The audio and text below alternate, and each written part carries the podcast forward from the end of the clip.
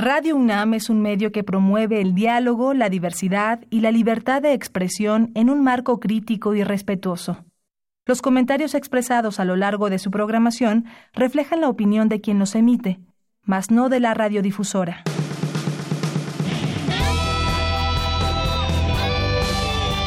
Prisma RU. Relatamos al mundo.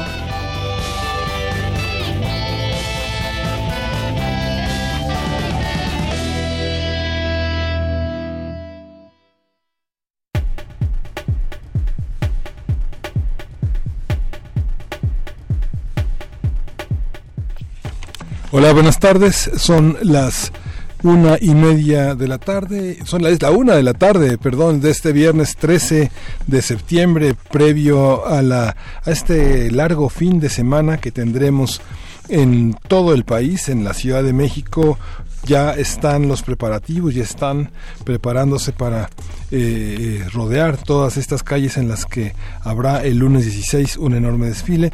Yo soy Miguel Ángel Quemain y estoy eh, sustituyendo, este, supliendo a mi compañera Deyanira Morán, que se incorpora el próximo lunes justamente en este día festivo para el país, pero que en los micrófonos de Radio UNAM eh, no, hay, no hay descanso, la realidad continúa y nuestro servicio a la ciudadanía, a la comunidad universitaria, al país continúa con muchísimo entusiasmo. Hoy tenemos un programa muy interesante. Tenemos una entrevista con José Miguel Tomasena, que ha escrito una novela que tiene que ver con la desaparición forzada, con el ejercicio del periodismo y con un coraje eh, propio de las mujeres que enfrentan una, una serie de abusos, una serie de represiones en el ejercicio de su labor, en el ejercicio de ser mujeres y también periodistas.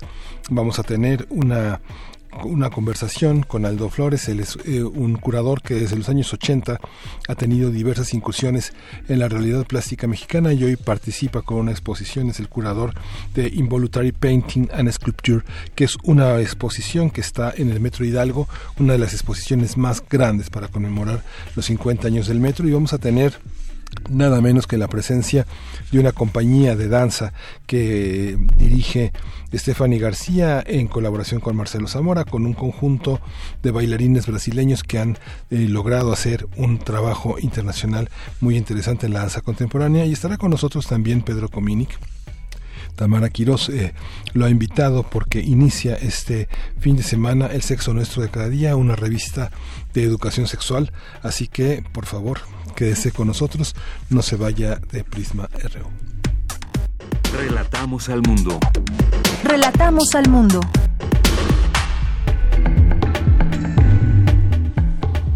Pues tenemos en las noticias universitarias la píldora anticonceptiva creada en 1951 fue un invento que revolucionó al mundo y fue de un mexicano. Cindy Pérez tendrá toda la información.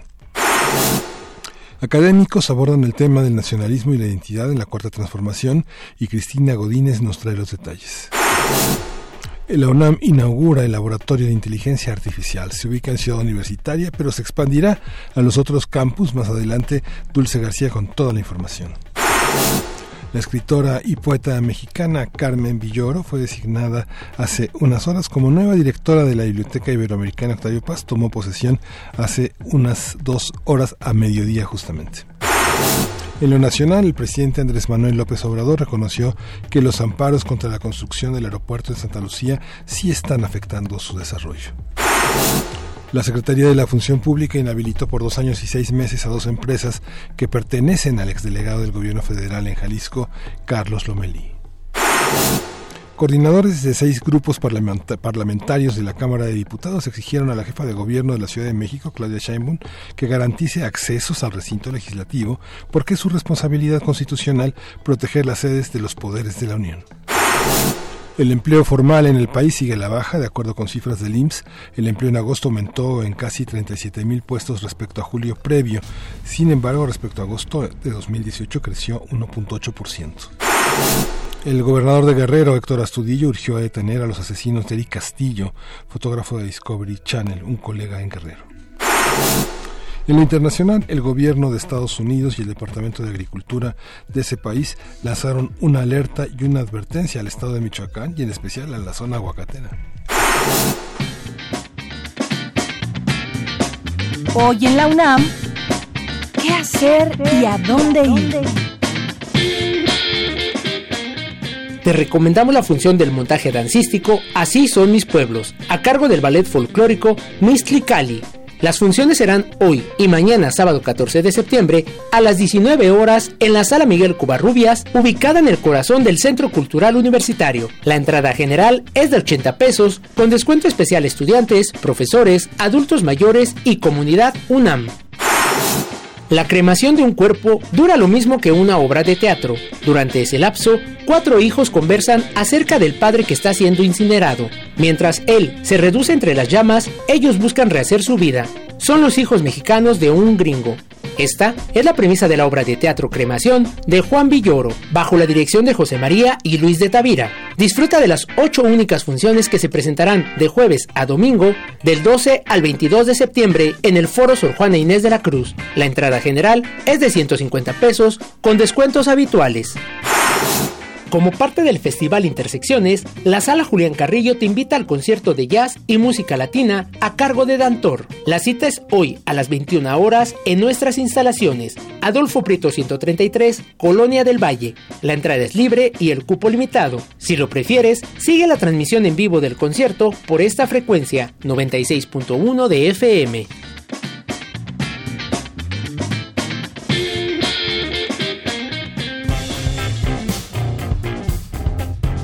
Campus RU.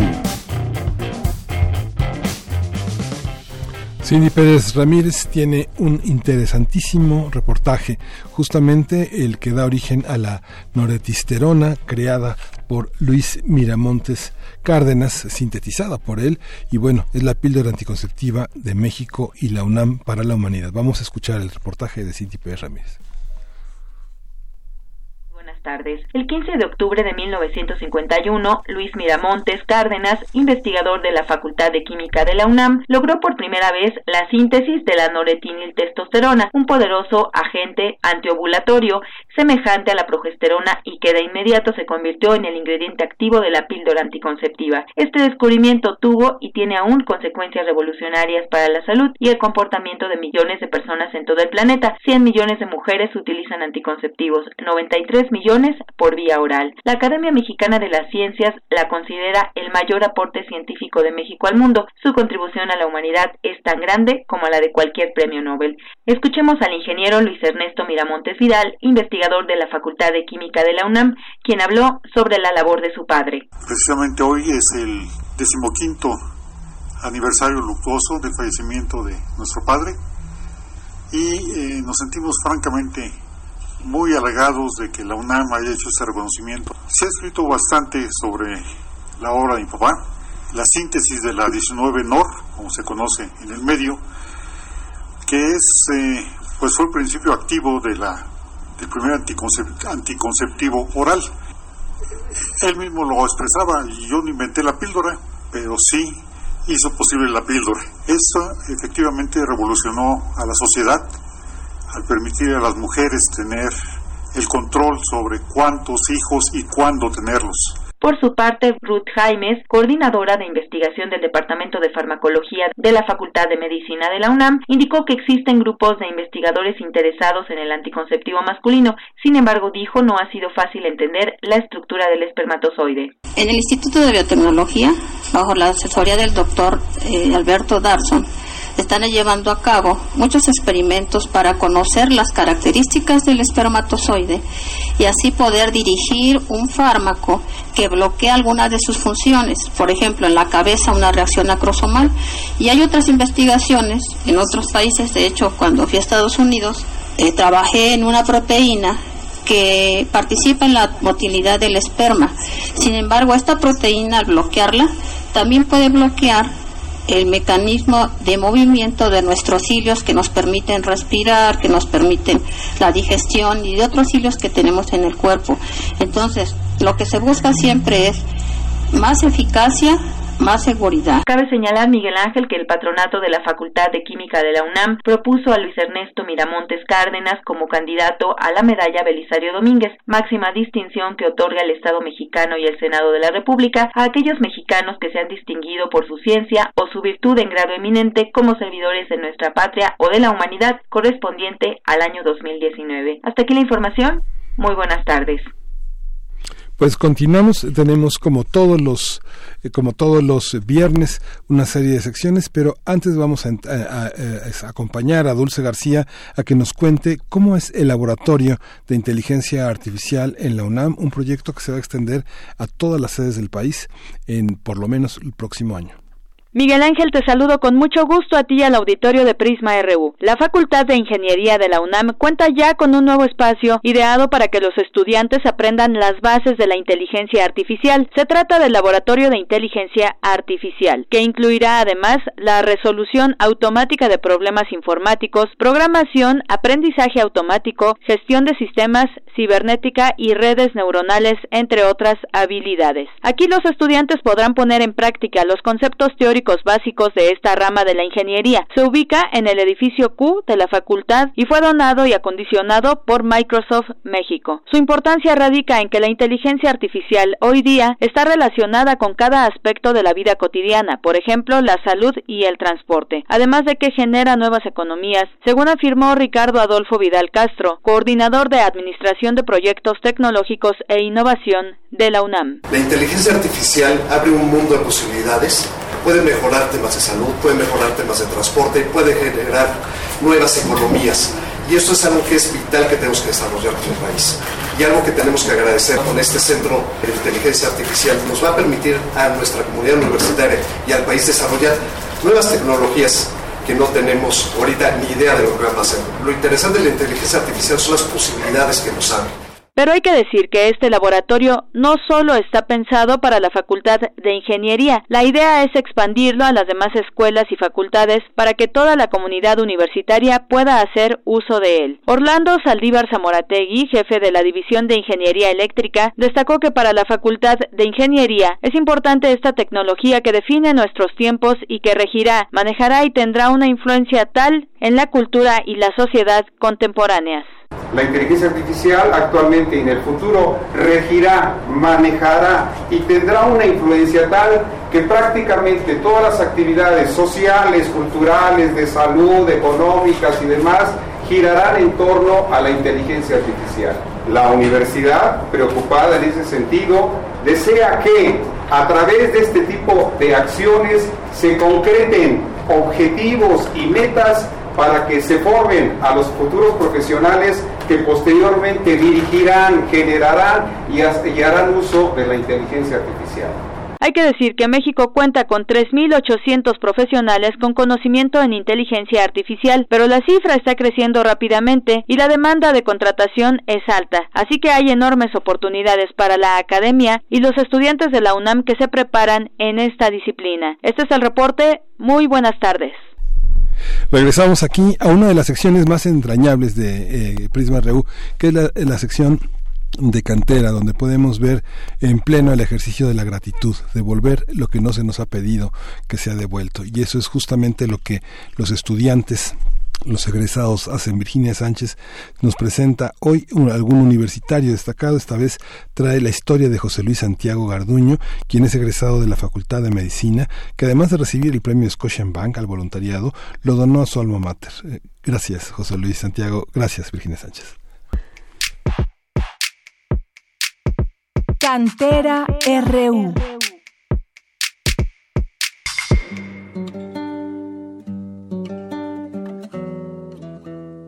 José Luis Santiago Garduño, egresado de la carrera de medicina de la UNAM, obtuvo el premio Bank, que se otorga internacionalmente a voluntarios que hayan hecho labor en su comunidad. Dicho premio lo donó al Palacio de la Escuela de Medicina. Conozcamos más a este brillante y mágico altruista universitario.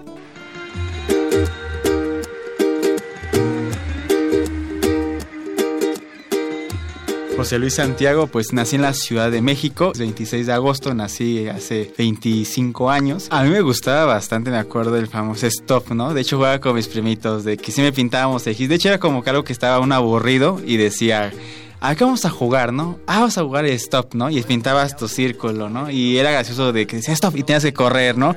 Y yo calculo dos, tres pasos, no era como que más jugaba tanto con mis y mis amigos. Otros, pues el famoso fútbol, ¿no? De hecho, jugué un tiempo durante mi infancia y adolescencia en las fuerzas básicas del Cruz Azul. Pero bueno, era el pretexto para involucrarse. Lamentablemente me fracturo lo que es la mano izquierda y me meto a básquetbol. Entonces, en básquetbol, dado por mi altura que estoy un poquito alto, digo, no la gran cosa, jugué básquetbol y lo desarrollo un poquito más profesional y es como lo que abarcó parte de mi infancia y adolescencia y juegos también como casuales. Y un último que creo que es con el que me identifico ahorita, la magia. Soy mago también y pues comencé desde muy chiquito a hacer magia y pues es un poco de todo, pero como di Alfonso Reyes, soy como un especialista en generalidades más o menos. Eh, mis papás, ellos identificaron y yo también que era un poquito bueno en matemáticas. De hecho me iban a postular que me iba a meter en el... Por alguna razón me iba a meter en la Boca 9, que es como la Juan de Dios Batis, que es especialista. Pero como mi hermana ella ingresó a la prepa 9, pues decía, no, pues para que no se haga tan complicado desplazarse, tú también vas a ir a prepa 9. Yo ni sabía la verdad que iba a encontrar en prepa 9 ni nada. Ya ingreso posteriormente, pues vamos, ahí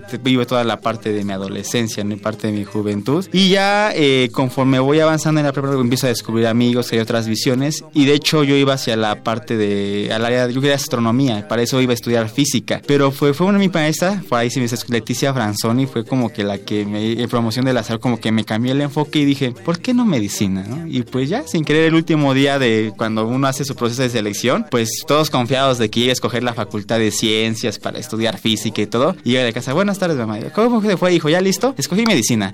¿Cómo que medicina? Pero creo que hubo un instinto parte de mí. Desde chiquito, pues siempre me gustó esta parte social. Siempre me llama la atención de cómo funcionan las cosas, en especial el cuerpo. Y dije, es una buena iniciativa.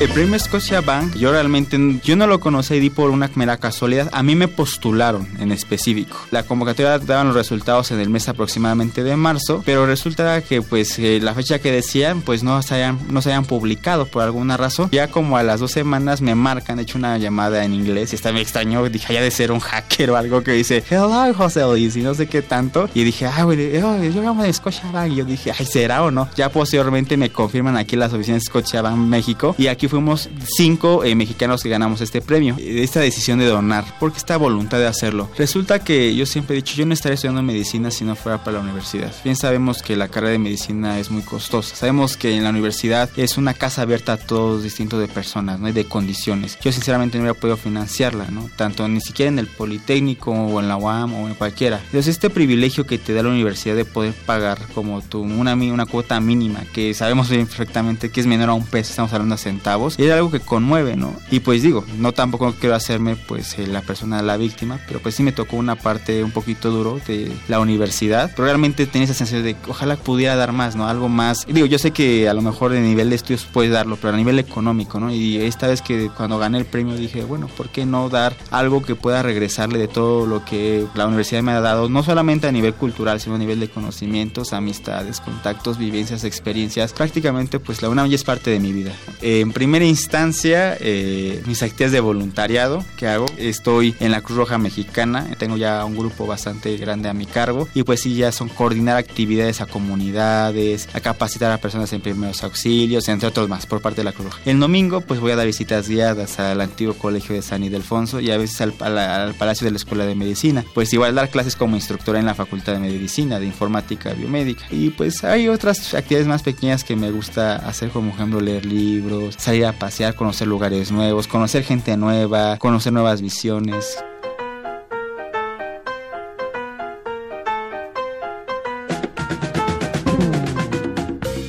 Ahorita me gusta mucho la salsa, me gusta bailarla. Sí, de concierto muy romántico. Ricardo Montaner, Alex Ubago, Trova también, ¿no? Silvio Rodríguez, Alejandro Filio. Igual el metal, eh, como así, digo, no, aunque no soy fanático tanto, pero pues sí, cuando me dicen, vamos a un concierto, vamos a un concierto. Entonces, y también música clásica, ¿no? Chopin, Schubert, eh, Beethoven, Mozart, eh, Rachmaninoff y la lista sigue, sigue. Agradezco, siempre eso es importante. Por ahí dicen que un hombre sin familia no es nada. Creo que a mi familia, ellos son el cimiento y la base, uno lo forma, ¿no? A mi papá, a mi mamá, a mi hermana principalmente, a mis tíos. Segundo a mis amigos, ¿no? Que siempre han estado apoyándome, mis locuras que les digo, ¿no? Igual, ¿no? A las personas sentimentales que he tenido relaciones con ellas, me han dejado bastante. Posteriormente, pues a la universidad, por supuesto. Yo creo que si en la universidad no podré explicarme el joven que soy hoy actualmente, ¿no? A mis profesores, desde el conocimiento, las enseñanzas de vida, ¿no? Sobre todo en el hospital, la gente que ha aprendido en el voluntariado, ¿no? Todo, todos ellos forman parte de, este proyecto llamado José Luis Santiago. Alguna vez un amigo, que lamentablemente ya no está aquí, pero me dijo una palabra muy cierta. Si tus sueños son lo suficientemente grandes y no te dan miedo, es porque todavía no lo bastante amplios para cumplirlos, ¿no? Yo creo que la universidad es algo fantástico, por supuesto, pero que tampoco no es una limitante para que alguien no lo pueda hacer, porque seguramente, y yo apuesto que si ahorita hay muchos jóvenes, tenemos una crisis que por la falta de educación, ¿no? Que también vea que también se puede hacer, ¿no? Siempre y cuando tengas una pasión y sobre todo yo creo que tengas un dogma como persona. Entonces, yo los invito, acérquense, yo creo a la universidad principalmente, creo que algo muy bonito de esta, la máxima casa de estudios que te ofrece todo, ¿no? Todo y yo creo que o a muy bajo precio o a veces hasta gratis, ¿no? Bibliotecas, teatro, conciertos, Radio UNAM, ¿no? Para ampliar, tenemos la Gaceta, o sea, si quieres aprender, ahí sí no hay pretexto. Yo creo que como joven muchas veces nos detienen, pero yo creo que no es momento de detenernos, es de agarrar, seguir avanzando, ¿no? Dedíquense a lo que se quieran dedicar, pero siempre sean los mejores, no dejen que nadie les apague ese sueño y lo más importante, sean felices. Es eso, más allá de lo que pueda haber el contexto de sí, sí o sí no. Para Radio UNAM, Rodrigo Aguilar y Virginia Sánchez.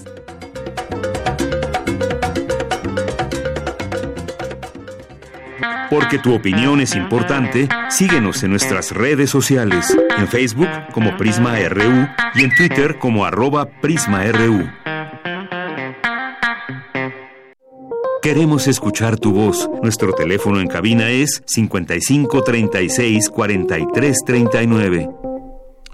Ya regresamos aquí con una, con una conversación que vamos a sostener con José Miguel Tomasena. Él es escritor, periodista, profesor universitario y ha escrito una novela que, es, eh, que ha sido eh, muy importante, que se llama El rastro de los cuerpos, un registro de la impunidad, un registro también de la pasión, de lo que significa hacer una pareja y hacer una familia que se rompe. También es un registro de la orfandad y hace un retrato de la impunidad y la violencia desde el punto de vista de las víctimas y también de los periodistas acosados por los caciques locales para que no investiguen sobre las desapariciones.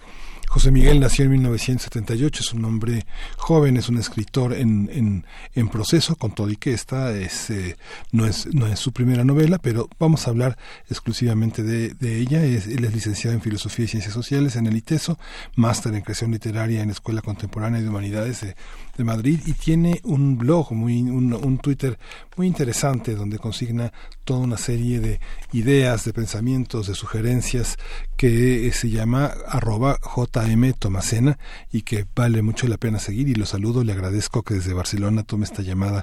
Buenas tardes, eh, José Miguel. Hola, ¿qué tal? Buenas tardes, Miguel Ángel. Muchas gracias por, por la oportunidad de tener esta conversación eh, alrededor de, esta novela. Sí, gracias. Bastante tarde ya en Barcelona, ya casi con un pie en el fin de semana y justamente eh, esta novela entra en un contexto muy importante para la realidad actual, como nunca eh, se han puesto sobre la mesa los, los principales temas, pero esto es una ficción, esto es una ficción y me gustaría que hablaras un poco cómo, cómo está construida esta novela, cómo surgió, eh, cuáles fueron las, los primeros pasos. Surge también de un trabajo de investigación, del periodismo, de la pasión, de la pasión de otros, de la que también te apropiaste tú. Sí, así es. De hecho, hace rato estaba eh, releyendo la novela Temporada de Huracanes de Fernanda Melchor y usa como epígrafe una frase de Ibargüengoitia que me gustó mucho, que dice, em, los hechos que aquí se consignan eh, en esta novela, se refería Ibargüengoitia a las muertas, son eh, verdaderos, pero los personajes son imaginarios. Y, yo, en el momento que la leí, me hizo mucho clic porque creo que esto es lo que sucede con, con, la, con el rastro de los cuerpos, con esta novela. Me he nutrido del trabajo de muchos eh, periodistas y documentalistas que en los últimos años han tratado estos temas de, de violencia, de alrededor de los asesinatos y desapariciones de personas, y que en muchos casos se han puesto en riesgo. Y pero al mismo tiempo eh, yo tomé esos hechos y luego los, los construí a, a, través de la predicción de unos personajes imaginarios y de unas situaciones narrativas eh, pues que me, que me inventé. Muchas de las, de las de los hechos, de las situaciones, de las búsquedas que hace esta periodista en la novela eh, pareciera que las hemos leído en la, en la prensa que consultamos. ¿Cómo se construyen estos personajes imaginarios? Si uno piensa que la literatura es un conjunto de mundos posibles, de que todo lo que pasa en la ficción es algo que nos puede pasar a todos, ¿cómo, cómo se arma este, este conjunto? ¿Cómo enamorarse desde el punto de vista del narrador de una mujer tan, tan, tan difícil de atrapar, tan difícil de entender, tan difícil de retratar? Pues sí, eh, ese era un poco mi, mi reto como narrador, que era encontrar un punto de vista, un ángulo que em, trascendiera la, vamos a decir, la, repetición de hechos noticiosos que leemos todo el tiempo y que van produciendo un efecto como de em, adormecimiento, porque en la medida que escuchamos una y otra vez estas historias, nos da la impresión de que estamos escuchando la misma historia es decir, bueno, ahí desaparecen, nadie sabe bien por qué, van a las, con las autoridades y denuncian y las autoridades no hacen caso, dicen que en algo andaban y luego simulan que simulan una búsqueda pero nunca buscan y luego eh, como no les hacen caso se manifiestan en las calles, salen en la prensa pero de todos modos no sirve de nada y luego empiezan a buscar por sí mismas y finalmente en algunos pocos casos eh, logran una respuesta. Y esta es una historia que hemos escuchado por desgracia de los mexicanos miles de veces. Y entonces lo que yo intenté como narrador era eh, precisamente abordar el tema de que esta historia se repite y parece que estamos condenados a que se siga repitiendo. Esta especie de fatalismo de, de la impunidad, ¿no? Que hace que de, en el fondo todos eh, tengamos cada vez menos esperanza y al mismo tiempo nos parezca, por ejemplo, cada vez menos creíble cuando un político promete que solucionará un caso.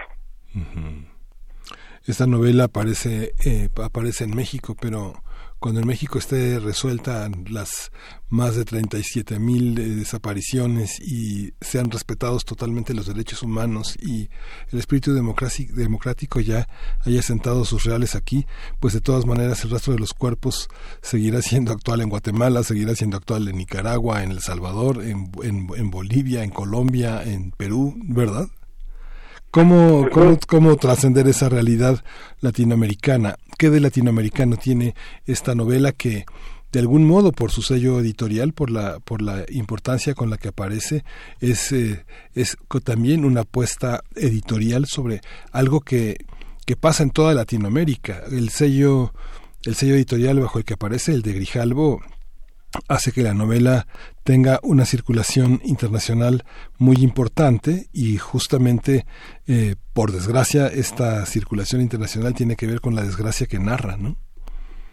Sí, bueno, yo creo que es uno de los eh, signos de la, de la literatura latinoamericana, que es el, el relato de la, de la violencia de nuestras sociedades. Yo en algún sentido me siento heredero de esta tradición. pensemos en eh, Fernando Vallejo en, Colombia o Evelio Rosero, ¿no? Que tiene Evelio Rosero tiene una novela que se llama Los, Ejércitos que me, encanta. Pensó en, Horacio Castellanos Moya de El Salvador, eh, Rodrigo Rey Rosa de Guatemala y la misma novela de la Revolución Mexicana, ¿no? Podríamos eh, remitirnos e incluso podríamos irnos hacia hasta las crónicas de la conquista, que siempre están atravesadas por la por la violencia y, yo también creo que, muchas de las situaciones que estamos viviendo, eh, recuerdo siempre a Roberto Bolaño que, a pesar de que nunca estuvo en Ciudad Juárez, cuando escuchó las investigaciones de Sergio González Rodríguez, tenía esta intuición narrativa de que lo que lo que ahí estaba sucediendo era como un como un eh, microcosmos de la, de la violencia de nuestras sociedades y en ese sentido me parece que estos temas eh, tienen mucho mucho potencial para, para abrirnos preguntas. Este, la novela tiene como eje dos personajes que aparecen eh, de una manera señera, simbólica, significativa, eh, deteniéndose para eh, observar a una perra atropellada, una perra a la que no le pueden dar, eh, no pueden apresurar su muerte, sino que se queda agónica, agónica también en la mente del narrador. ¿Cómo cómo establecer, cómo crear como todo ese mundo simbólico, como por qué narrar a través de los ojos de un hombre, hasta qué punto ese hombre es capaz de acompañar a, a su mujer, a su pareja, a la periodista a lo largo de un periplo enorme, hasta qué, hasta qué punto este hombre es capaz de abrazar, de abrazar como una madre y como un padre a un hijo, que es el resultado pues de una larga relación que tienen ellos. Pues sí, esta este es una de las decisiones fundamentales de la novela. Eh, cuando yo estaba pensando como desde qué ángulo mirarla, eh, una de las eh, situaciones que me interesaba era la mirada familiar. ¿No? Es, un asunto que en general me, me interesa mucho, las novelas sobre las familias y, sobre las relaciones de pareja y las relaciones de los padres y los hijos también en, varios de mis cuentos aparece ese tema, es una especie de, de cosa que, que, me interesa mucho casi inconscientemente. Entonces lo que yo intenté, eh, lo que descubrí es que si yo contaba la historia desde la perspectiva, desde dentro de una familia que de, de pronto se ve arrastrada a esta, esta vorágine de violencia, podía revelar algunas cosas eh, diferentes. Y me interesaba también, por ejemplo, subvertir los roles de género tradicionales donde pensamos que el, el varón es el que sale a el fuerte que sale como a arriesgar su vida mientras la, la mujer es la que queda en casa del cuidado de los hijos. Me, me interesó subvertir ese rol y, y luego en la escena de la que hablabas que es la escena una escena de alto contenido simbólico que es con la que arranca la novela pues me interesaba también plantar desde el principio las los contrastes de personalidad de los de, de los dos de la pareja. Y en algún sentido los los dilemas eh, morales que abre pues esta situación como de compasión no de querer ayudar a alguien desvalido pero a costa de poner en riesgo la propia la propia vida, la propia estabilidad. Sí, y ayudar a alguien a pesar de que se puede llegar a pensar de que no tiene remedio, ¿no? Hacer lo último a, favor de algo que se extingue, ¿no? Como una pequeña luz. Exactamente, exactamente.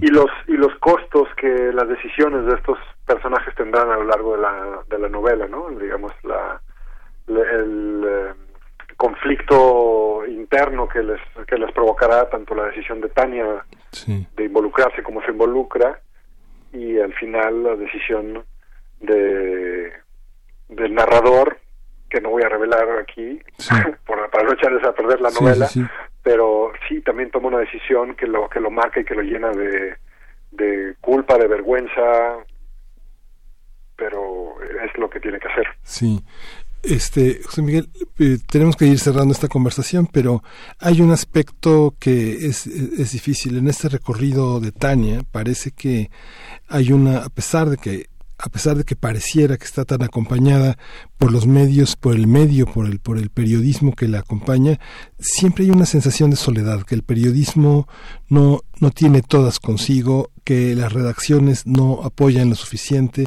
que hay un camino que siempre se tiende a recorrer solo y que los hallazgos, los descubrimientos son como parte de la intuición de un periodista, de un trabajo personal muy subjetivo y muy íntimo, y esto pone sobre la mesa también el tema del periodismo. ¿Cómo te sientes en esa, en esa parte? Me imagino que como novelista es un tema difícil de tratar, es un tema que también tiene que avergonzar a, nuestra, a nuestra prensa, al Estado fracasado el periodismo porque ha sido a todas luces insuficiente para enfrentar una, una, una crisis como la que vivimos, ¿no?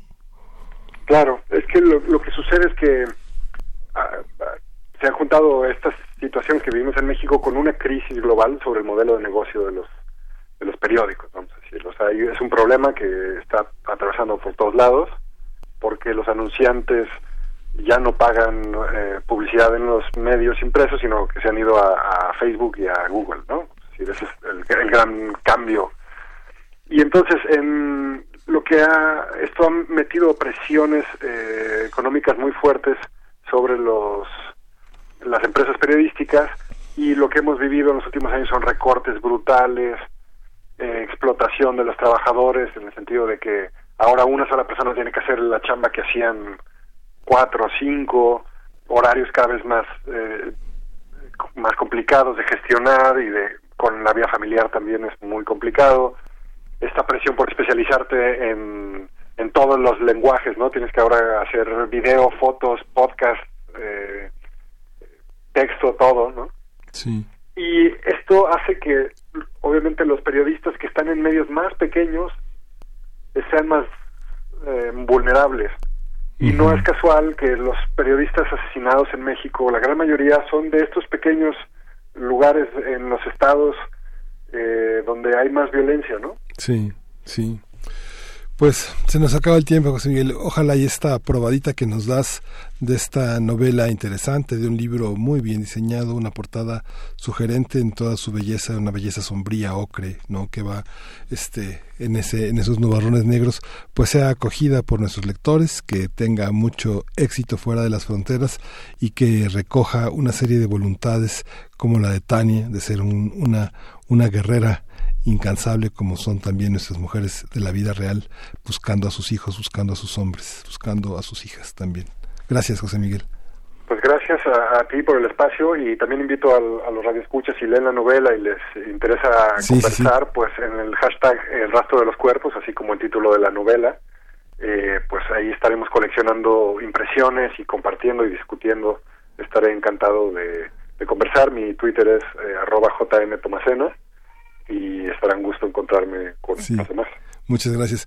Recuerda el hashtag El rastro de los cuerpos a sembrar palabras sobre ese territorio de la imaginación de José Miguel Tomasena. Gracias. Hasta pronto, Miguel. Queremos escuchar tu voz. Nuestro teléfono en cabina es 55 36 43 39. Aldo Flores es el curador de la exposición que está en el Metro Hidalgo para conmemorar los 50 eh, años del Metro, mil fotografías de 300 artistas que conservan su nombre en inglés porque es una colaboración con la Gran Bretaña Involuntary Painting and Sculpture. Aldo, buenas tardes, ¿cómo estás? Hola, muy buenas tardes, muchas gracias por tomarnos en cuenta, agradezco mucho su atención aquí para servirles. Gracias, Aldo. Cuéntanos cómo está armada, cómo está armada la exposición y qué es lo que tenemos que ver. Quienes no viajen en metro, que dejen su coche, que dejen su bici y que se internen en este túnel que tiene cuatro, no, no, tiene seis grandes entradas para, para entrar al metro Hidalgo y tiene muchos miradores. Cuéntanos un poco cómo concebiste esta exposición y en qué consiste. Claro, eh, pues mira, yo soy amigo de Milry Hughes desde hace casi 20 años. Eh, yo viví varios años en Nueva York y nos tocó trabajar juntos en el diseño de los café Habanas de de Manhattan. Y ahí nos conocimos Milry y yo. El año antepasado estaba yo de visita en Nueva York porque es mi casa, eh, es un lugar que yo frecuento mucho. Y estuve me percibí que, que había un movimiento dentro de las redes sociales, en el Facebook principalmente, que se llamaba Involuntary Painting, Involuntary Sculpture. Y en un momento me encontré con Milry Hughes había publicado una foto yo estando en Nueva York le, le marqué, le dije, oye Milry, ¿cómo estás? Este, hoy he estado siguiendo esta parte y veo que tú publicaste una fotografía. Y me dijo, sí, yo soy el que crea este movimiento, algo. Dijo, y no me digas, pues, está interesantísimo, nos reunimos para platicar un poco, me regreso yo a México y veo la posibilidad de traerle a nuestro amado país un proyecto de este nivel. Eh, estuvimos en pláticas ella y yo porque las negociaciones fueron muy duras por los derechos, por la autoría, por todas las cosas cuando un creador hace este tipo de proyectos que siempre vigila que la gente no se los copie, que no se los robe, eh, y que se apropien principalmente de la autoría de otro artista, ¿no? Eh, las negociaciones muy fuertes, al final eh, recibo una llamada estando nosotros en, eh, cerrando negociaciones, yo pensé en un momento que no hacer y recibo la llamada de regreso, Aldo, tienes todos los derechos para ti, vas a ser tú el curador porque ellos de alguna manera como es un volumen de más de 200, 300 mil obras, ellos este, a cualquier curador le cansa ver tanta obra, ¿no? Sí. Entonces yo dije, bueno, pues este, vamos a curar la exposición que sea rígidamente curada, ¿no? eh, dijo, bueno, pues ok, respetamos todos los, los, nombres y derechos de los creadores. En eso fue el acuerdo más fuerte, que, pues, que yo lo único que quiero es llevarle a mi país una exposición de este nivel. Nunca se ha hecho en el mundo, entonces eh, regresamos muy contentos, pero dentro de una tormenta de más de 50 grados bajo cero, en, que estaba sucediendo en Chicago, desde luego le pega durísimo a Nueva York y nos pega a nosotros de una manera brutal. Y entonces fueron como muchos inconvenientes y por fin lo logramos. Regresamos a, México con el proyecto en las manos. Eh, recibo una llamada de Guadalupe Gamboa, que estaba trabajando como diseñadora y con la idea de crear una galería pública dentro del Metro Hidalgo. Fuimos a ver, primero nos ofrecieron dos túneles, dije, yo te consigo 60 obras y le podemos levantar los túneles, ¿no? Entonces empezamos en negociaciones, junta tras junta, tras junta, tras junta, y al final me dijeron, bueno, pues tienes toda la estación de, del Metro Hidalgo, que son torno de túneles, bajadas, entradas por todos lados, son dos, se conectan ahí dos líneas, eh, alrededor de 100 mil personas pasan a, diario, y pues yo pienso que fue una gran oportunidad para todos. Pues, ¿qué, qué, vamos a ver? ¿Qué, qué, ¿Cuál es la línea, la, digamos, las líneas generales de lo que vamos a ver en esta muestra? Pues mira, la, la idea en la parte teórica del proyecto es que la obra se crea de una manera involuntaria, tanto pintura como escultura, eh, como música, y eso es lo, fascinante de este proyecto, ¿no? De, de una manera desenmascara al falso arte conceptual, que es tomado de las calles, de, de construcciones, de, de, de muchas cosas de la vida cotidiana del ser humano. Entonces, la parte teórica de, de Paul Connolly y de Milton Hughes es que las calles, las avenidas, los, los, los, las ciudades son galerías y museos al aire libre. cuando tú ya pones atención en que todo se puede convertir en arte, lo mismo decía Duchamp, si yo digo que esto es arte, es arte. Y yo también tengo mi teoría como algo de decir, si yo digo que esto no es arte, no es arte, ¿no? Entonces hay esa, esa parte de los artistas que lo podemos convertir todo en arte, ¿no? Que si tú tienes la intención, lo puedes convertir. Hay grandiosas piezas eh, eh, hechas por sí mismo y, a la, y en un momento el artista lo captura con su cámara y se convierte en una pieza de arte para el espectador. Sí. Oye, eh, este, ahora sí que las preguntas de comprador, ¿cuánto tiempo van a estar? ¿Cuánto tiempo podemos ver la exposición? ¿Y qué sigue para ti después de, esta, de este encuentro con el metro? Claro, eh, se planea que esté un año entero la, exposición. Un año, muy bien. Un año, que a mí me parece grandioso por el tamaño que tienen las estaciones, son 18 mil metros cuadrados. Sí. Entonces es un, un es, eh, un tamaño brutal para una exposición de, de, este nivel, son más de mil obras. Eh, va a estar un año ahí. Nosotros ahorita estamos planeando que a final de año hagamos una selección muy rigurosa de alrededor de 30 artistas que son de, para mí los más poderosos del movimiento, para presentarlos en nuestro Salón de Aztecas, que ya cumple 31 años este año, 31. Mm, eh, y que ha tenido proyectos grandiosos como la Toma del Bambor y de Rule, de Vizcaínas, ha trabajado ya prácticamente en muchas partes del mundo y de Europa, entonces lo hemos ayudado a conocer de una manera muy fuerte. Eso es lo que viene. Hemos ya recibido ofertas de Londres, hemos recibido ofertas de Taiwán, de Brasil, entonces el movimiento de alguna manera se va a dirigir hacia otras partes del mundo. Eh, ya en el grupo, que somos tres personas las que decidimos todo, bueno, cuatro con Jarly Flores, eh, esas cuatro personas estamos decidiendo ya llevar el movimiento a, las más posibles partes del mundo que se pueda, ¿no? Sí. Pues, sí, no cielo, sí, sí, continúa. Entonces, este, creo que es un gran éxito. Yo quiero agradecer muchísimo a Florencia Serranía Soto, la directora del Metro, por haber confiado en nosotros. Eh, eh, agradecer mucho a ISA, que fue la, la, empresa que imprime toda la exposición, al arquitecto Carlos, que hicimos una mancuerna maravillosa entre él y yo, porque diseñamos prácticamente con Guadalupe Gamboa, eh, Carlos y yo, todo el diseño de las galerías, ¿no?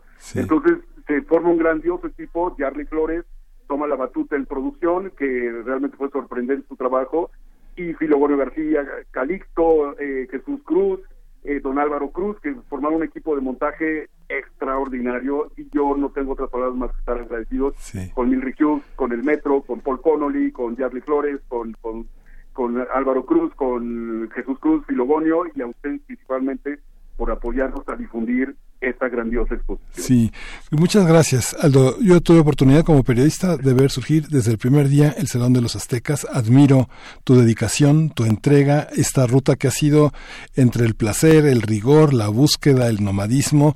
Felicidades, ahí vamos a estar y pues te deseamos muchísima suerte, muchísimos proyectos más y bueno, gracias por tomar esta llamada. Espero que estemos en contacto muy pronto. Por lo pronto hay que ir a esos 18 mil metros cuadrados de placer, de fotografías, de imágenes que nos pertenecen y nos pertenecerán por lo menos un año y se quedarán con nosotros para siempre. Felicidades, Aldo. Hasta pronto. gracias y recuerden que esto está creado para ustedes. Gracias, Aldo. Porque los artistas sin ustedes no seríamos nadie. Gracias. Eh, muchas gracias. Hasta pronto, Aldo. Hasta luego. Bye. Gracias. Porque tu opinión es importante, síguenos en nuestras redes sociales, en Facebook como Prisma RU y en Twitter como arroba PrismaRU.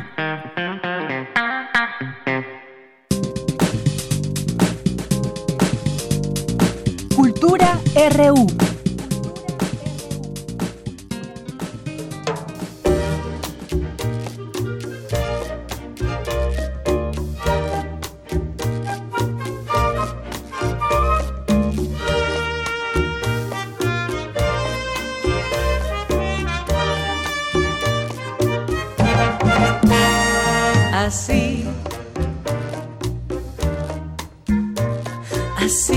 Así, así. Así, así. Me gusta. ¿El pan nuestro de cada día? No, no, no. Eh, el, sexo nuestro cada día. Tamara Quiroz, cuéntanos todo sobre el sexo nuestro cada día. Oye, ya es viernes, eh, hace frío en la Ciudad de México. Aquí ya estamos un poquito más entrando en calor con esta música cadenciosa. Y bueno, Miguel Ángel, qué gusto compartir esta semana los micrófonos contigo. Saludos a todos aquellos que nos acompañan a través de esta frecuencia universitaria. Esa voz que escuchan de fondo, cantando así, así, así, es de Pedro Cominic, que ya está aquí en cabina. Pedro, bienvenido. Como siempre es un placer, Gracias. tal cual, tenerte en este espacio. Eh, y, hoy va a ser un placer aún mayor, de mayor alcance. Miguel Ángel, muchas gracias, gracias a todos los radioescuchas universitarios y que estoy aquí de regreso para contarles cosas nuevas. Traes buenas noticias. Oye, Canal 22, bueno, este mes está eh, estrenando programación y tú mañana inicias un programa que, a ver, cuéntanos, ya nos adelantó un poco Miguel Ángel, que es El sexo nuestro de cada día. Así es, es parte de la nueva barra programática de Canal 22. Creo que una de las cosas muy afortunadas que están sucediendo bajo la gestión de maestro Armando Casas es renovar los lenguajes, conservando algunas eh, emisiones emblemáticas como la dichosa palabra, regresa la oveja eléctrica con Pepe Gordon, ah, sí.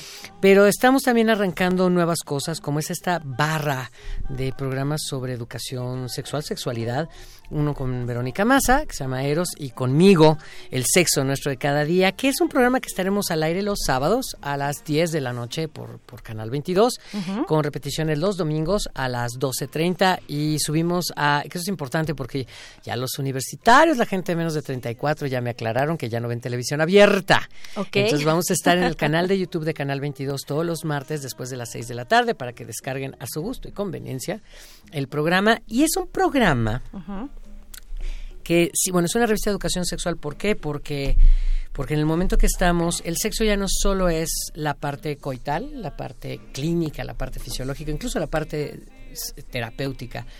El sexo tiene que ver con identidad, tiene que ver con género, tiene que ver con política del cuerpo. Y es como lo vamos a agarrar en esta emisión.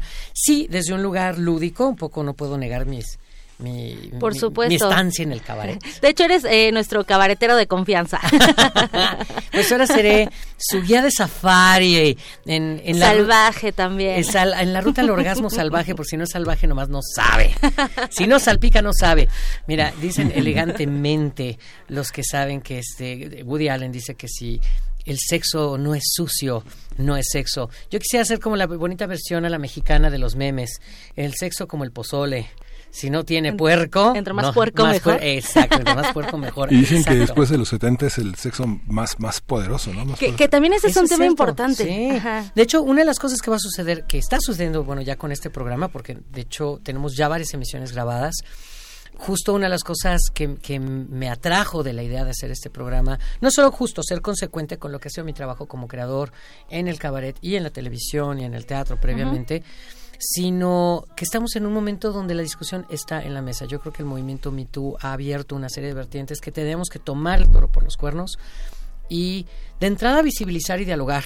Por supuesto. Creo que es fundamental, creo que hay mucho trabajo por hacer, creo que hay mucha inequidad que resolver, creo que hay mucha violencia que erradicar y qué mejor que hacerlo de una manera amorosa, que hacerlo de una, con una sonrisa. Molière decía que así como los corazones se abren con la risa, eso permite que entren en contacto con la mente y las ideas cambian. Así es. Oye, Pedro, y bueno, importante también eh, tomar todo este, este contexto eh, de feminismos, de masculinidades también, Gracias. porque además es un programa diverso, hay que mencionarlo también a la gente, que además, pues con este humor que te caracteriza, pues podremos divertirnos. Yo creo que eres eh, garantía de diversión. Eh, te hemos, bueno, personalmente te he visto Gracias. actuar y te he visto en, en Yucali, por ejemplo, Cabaret, hace algunos ayeres. Ajá. Y bueno, ahora en esta nueva etapa, en esta en este nuevo proyecto, cuéntanos, bueno, yo ya sé que vas muy bien acompañado, pero para que la gente lo sepa, ¿quiénes te acompañan? Especialistas, invitados, ¿qué vamos a ver? Y además los escenarios. Y los escenarios, la verdad es que están sucediendo muchas cosas maravillosas con el sexo nuestro de cada día, que es muy necesario el sexo nuestro de cada día. Mira, Miguel Ángel, pues está tan sonriente, mire Sí. usted. Se, se ve en la piel. Se le ve, se le ve, el, el cutis lo delata. Sí, el este, con y sin albur. Este, Sí. Pero sí, justo creo que somos varios en este viaje. De entrada, mis coconductores, eh, Erika Islas y Héctor Castañeda, quien conoce perro muchacho. El perro muchacho, que, este, que me lo robé de aquí un ratito, de aquí de Radio UNAM. Y hay un equipo de sexólogos eh, encabezado por Alejandro Bravo que nos están respaldando y, y- y dándonos como el contenido profundo de los guiones para luego transformarlo a través de la visión de los invitados. Es importante decir que no va a ser un programa de enunciación documental de la información, Claro. sino de debate humano. Vamos a tener siempre líderes y lideresas de opinión, no solo de las artes escénicas y de la música, sino de la política, del deporte. Eh, tenemos un- un- una historiadora del Colmex. Y buscar cómo conectan su experiencia humana con el tema que tenemos en el día. Entonces nos acompaña, por ejemplo, en la edición de mañana Vanessa Bauche. Es tu madrina. Es mi madrina de lujisísimo. Es- de- Si se asoman, de hecho, a mi Twitter, a mi Facebook a mi Instagram, arroba Pedro Cominic con K, la primera y la última. Ahí ya pueden encontrar toda la info del programa y el promo de mañana. Está Roberto Sosa. También que viene directamente del complot mongólogo con nosotros, la doctora Úrsula Camba. También estamos abordando por, también por, de- prim- por primeras ocasiones en el canal 22 el fenómeno de los influencers. Y tengo a Ofelia Pastrana Ah, este, excelente. conmigo en el, en el programa. Para muchos es muy sorprendente que en un programa de sexualidad, justo de lo que vamos a hablar con ella, no es de su estadio de vida, sino de su expertise en tecnología. Ella viene a hablarnos Ah, muy bien. de las apps del ligue y cómo todo el mundo de las aplicaciones ha transformado la manera en que nos erotizamos y que nos contactamos unos con otros. Ya incluso si los antros que van en declive porque la gente ya mejor se conoce por app, porque este evita como el, Ya no vas el porcentaje de bateo, digamos, de que te bateen. Pero finalmente se ha transformado profundamente la manera en que buscamos construir una relación a partir de estos perfiles donde, por ejemplo, el, eh, el- el portal homosensual nos indica en su, en su más reciente encuesta que el 52% de los usuarios de, de aplicaciones de ligue admite mentir en su información. Bien. Entonces nos habla finalmente de cómo ¿Cómo nos estamos relacionando también? y cómo se está transformando la percepción de nosotros mismos a, tra- a través de las aplicaciones y cómo incide eso en nuestro deseo y nuestra respuesta erótica. Entonces, por ejemplo, te- te- tengo Felia Pastrana hablando de eso, viene la doctora Úrsula Camba del Colmex a hablar ahora con todo el asunto de la pigmentocracia, que me permito hacer la aclaración que es una reverenda, no puedo decir qué, porque aquí, en mi programa estoy sin censura, pero aquí me tengo que portar bien. Aquí también está sin censura. No, es que es una jalada. La pigmentocracia es una manera de dulcificar xenofobia, clasismo, Por racismo, no es otra cosa. No, pero a raíz de esta discusión, por ejemplo, en el programa nos interesó hablar del mestizaje en términos del deseo. Siempre se habla en términos como del asunto, por supuesto, De la- discriminación. y de la conquista y de como toda esta parte violenta de, de la historia de México, de la guerra de conquista. Toda guerra es sangre y este lamentablemente y dolor. Pero se habla poco de que si no hubiera coito y si no hay deseo entre pieles diferentes, no hay mestizaje. Así es. ¿no? Y hablar, por ejemplo, a la doctora Camba, eh, un poco por cómo funcionan las formas, pues básicamente heteronormadas y patriarcales del Colmex. Perdónenme, por favor, señores, porque lo quiero mucho a varios de los maestros de ahí, pero es cierto. Que le dicen, este, cuando ella quiere hablar, por ejemplo, de las mujeres en el virreinato, de las mujeres, del rol político de las mujeres en la conquista, le dicen, doctora, hablemos de los hombres que nos dieron patria. Para eso estamos aquí. Mm. Y el sexo nuestro cada día es un lugar donde la doctora Camba puede hablar de cómo se apropian de su deseo y cómo se ejercen políticamente, no solo las mujeres en la Nueva España, sino las identidades diversas. Este discurso de repente de la derecha extrema de que son modas, entre comillas, ¿no? Las identidades, que es como de risa loca. Entonces de repente que la doctora Camba nos hable en el claustro de la capilla gótica del Helénico. Que es precioso además. divino, ¿no sabes? Ujú. tanto el Instituto Cultural Helénico como el Centro Cultural Helénico le entraron con nosotros y hable de este de Gregoria Lamacho. ¿No? En 1805, que hable de Cotita de la Encarnación, que me lo quemaron. No la, no la Inquisición, sino la justicia civil. En fin, creo que hay muchas revelaciones maravillosas en el programa. Grabamos en el Museo del, Te- del Tequila y el Mezcal en Garibaldi. En el Museo del Perfume En también. el Museo del Perfume, Oye, y cómo el olor y cómo esta forma también, eh, que tiene, es científico también, o sea, Sí, te vas claro. guiando por el olor para ver si son compatibles para procrear, por ejemplo. Mira, hijo, y de- deja tú procrear, Y tenemos números duros donde el 87% de, le- de las ocasiones del ejercicio sexual, heterosexual en específico, no es procreatorio. Así es. Y de entrada, en, este, pues con eh, ciertas salvedades justamente planeadas dentro de las identidades de- diversas, el ejercicio sexual es recreativo y sexoafectivo. O sea, es, una- es el ejercicio de nuestro cuerpo como una manera de conectarnos con el otro y conocernos. Siempre se piensa en el placer como una cuestión frívola, ¿sabes? Como una cuestión complementaria, en el mejor de los casos, a un buen vivir. Pero la realidad es que la OMS y la UNESCO y la ONU y nuestra, y nuestra propia, de hecho este año el Congreso Mundial de Salud Sexual es aquí en México, eh, se habla del placer como un derecho y un derecho del Estado. ¿Por qué? Voy a echar el comercial ¿Por qué? modo, ¿Por qué? porque, o sea, pues luego me Cuéntanos por qué, ¿por qué con dinero del erario público estoy haciendo, estoy hablando de colas? este, y la realidad es esta, que si, si tienes acceso a la salud, si tu cuerpo está bien, no solo a la salud sexual, ojo, a la salud, Ujú. ¿no? Por parte del Estado. Si tu cuerpo está sano, está bien y está íntegro, puedes sentir placer. Si tu psique está sana, si tu autoestima está sana, si tienes las maneras de acceder a la salud psicoemocional y estás sano, puedes sentir placer. Y si tu entorno social te acoge este, respetuosamente, si puedes coexistir sanamente, en libertad, con todas las identidades que tenemos los seres humanos, entonces puedes sentir placer. Por eso, el placer es un derecho y es, un, y es una responsabilidad del Estado proveer las condiciones para ello. La primera duda. de ella, educación y visibilización. Aunque te voy a decir que justamente la, tú, tú a decir una cosa muy frívola, pero el embarazo adolescente, con todo y que tenga una parte de placer, es el resultado gran parte de la violencia, de la desigualdad y de una incompetencia en, el, en, en términos de la educación. ¿no? De es. este, los embarazos son verdaderamente un problema que pone en evidencia todo eso. Justo ayer teníamos en, en Prisma REU la, la, la conferencia de Marta Lamas en el INE para hablar justamente de la necesidad de una ética de la práctica erótica. ¿no? Claro, y sobre todo porque, por eso, porque vivimos en un país que vive aferrado a veces a que al hablar de sexualidad en los medios públicos y en los medios abiertos, en los medios de comunicación abiertos, tant- tanto los privados como los públicos, el reino del eufemismo. ¿Sabes? No se habla de pene. Por ejemplo, es impresionante saber que el 78% de las mujeres confunde su vulva con su vagina. O sea, para empezar, ¿no? Sí. O sea, empezar por conocerte. ¿Cómo puedes prevenir el embarazo adolescente si una muchacha no conoce su cuerpo y lo- las posibilidades y los límites que ella desee est- establecer en cuanto al acceso de tanto de ella misma como de otros a su cuerpo? Por ¿no? supuesto. Y eso tiene que ver con visibilización y tiene que ver con dejarnos de estar hablando del chiqui chiqui y, del- y- y las de cosas como son. tu- exacto. Claro, sí. Bueno, Y eso también va muy muy eh, de la mano, por ejemplo, con los papás de cómo educas a tus hijos también, ¿no? Claro. Desde ahí vamos iniciando como esta educación sexual y qué maravilloso que, bueno, tengamos este espacio, que tengas este espacio y que vayamos contigo de la mano para hablar de erotismo también hablar de formas de placer, de hablar de, bueno, todos estos temas que el sexo deje, deje de ser tabú.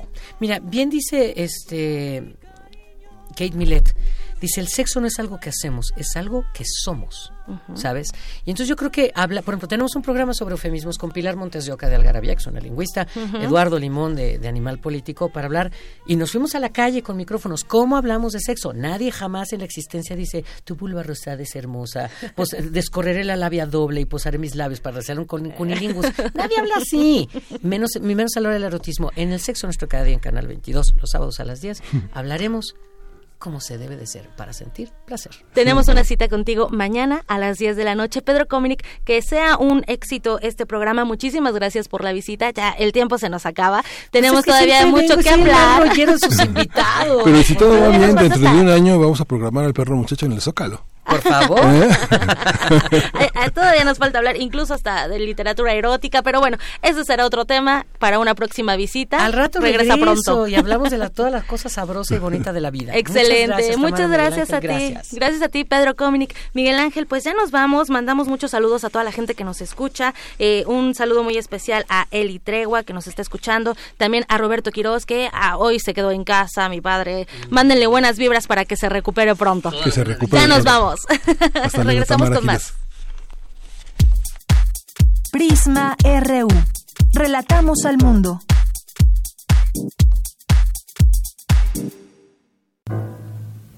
...2019... 100 años del nacimiento de Mario Bunge... ...físico, filósofo y humanista argentino. Al introducirse a Internet... ...nació una nueva utopía. Todos viviríamos en el ciberespacio. Sin embargo, plantea problemas relacionados con la naturaleza de una sociedad. En primer lugar, el Internet siempre perteneció a una élite. En segundo lugar, una pantalla electrónica puede aislar a las personas en lugar de unirlas. Nacemos animales sociables y nos hacemos sociales. Uno de los peores castigos es la privación de la compañía, en particular el confinamiento solitario. El confinamiento solitario.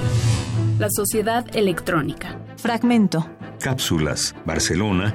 Editorial Gedisa 2003. Mario Bunge. 96.1 de FM. Radio UNAM. Experiencia sonora.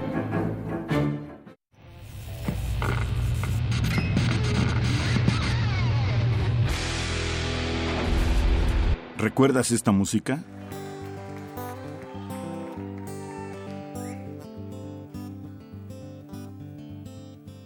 Every year is the same. I feel it again. I'm a loser, no chance to win. Leaves start falling, come down is coming. Loneliness starts sinking in. But I'm one. I am the one. Pete Townshend, versión 1998. Recuerda y revive con nosotros cuando el rock dominaba el mundo todos los viernes a las 18.45 horas por esta frecuencia, 96.1 de FM. Radio UNAM, Experiencia Sonora.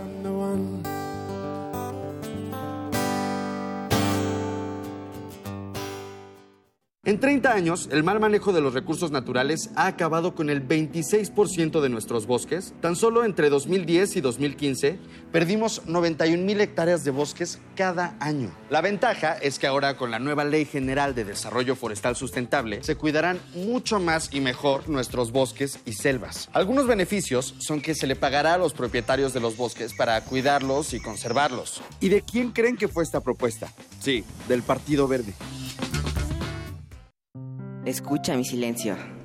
Escucha mi mirada. Escucha mi habitación. Escucha mis manos. Escucha mis horarios. Escucha todo lo que no te dicen con palabras. Si ves que algo ha cambiado, siéntate con ellos. Dialoga y demuéstrales que estás ahí para ayudarlos. Construyamos juntos un país de paz y sin adicciones. Juntos por la paz, Estrategia Nacional para la Prevención de las Adicciones. Gobierno de México. El telón acústico vuelve a levantarse en el tablado del cuadrante radiofónico para que las voces histriónicas repitan las mejores historias de un escenario invisible. Radio UNAM te invita a reescuchar los mejores radioteatros de su fonoteca en el programa Aventuras Soníricas dirigidas por Eduardo Ruiz Aviñón. Con textos de Elena Garro, Carlos Olmos, Vicente Quirarte, Roberto Coria, Frederick Durrenmatt, Edgar Allan Poe, Mary Shelley, William Polidori, H.P. Lovecraft, Bram Stoker, Samuel Beckett, Jack London, Herman Melville, entre otros. Todos los sábados a las 20 horas por el 96.1 de FM, Radio UNAM, Experiencia Sonora. Queremos escuchar tu voz. Nuestro teléfono en cabina es 55 36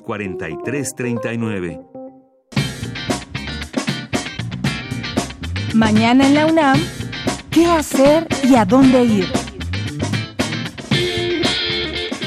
La Orquesta Filarmónica de la UNAM, en conmemoración por el aniversario de la Independencia de México, te invita a su concierto especial Tesoros Musicales Mexicanos, bajo la dirección del maestro Máximo Cuarta y la participación especial del mariachi Gallos de México. Disfruta de este concierto mañana sábado 14 de septiembre en la Sala Nezahualcóyotl del Centro Cultural Universitario. La admisión general es de 300 pesos, con descuento especial estudiantes, profesores, adultos mayores y comunidad UNAM. Recuerda que este próximo 19 de septiembre, en punto de las 10 horas, se llevará a cabo un macro simulacro en escuelas, facultades, institutos, centros culturales y demás dependencias de la UNAM. Participa, la prevención es la llave de tu seguridad. Como parte del ciclo En directo, Mujeres Mexicanas en la Música, TV UNAM transmitirá el concierto Rosa Mexicano de la cantante Regina Orozco, quien ha participado en montajes de diversos estilos como la ópera, teatro, cine y televisión, destacando por su peculiaridad vocal, versatilidad y su personalidad extrovertida. Disfruta de este singular recital el próximo domingo 15 de septiembre en punto de las 22 horas por la señal de TV UNAM, canal 20.1 de televisión abierta. Para Prisma RU, Daniel Olivares.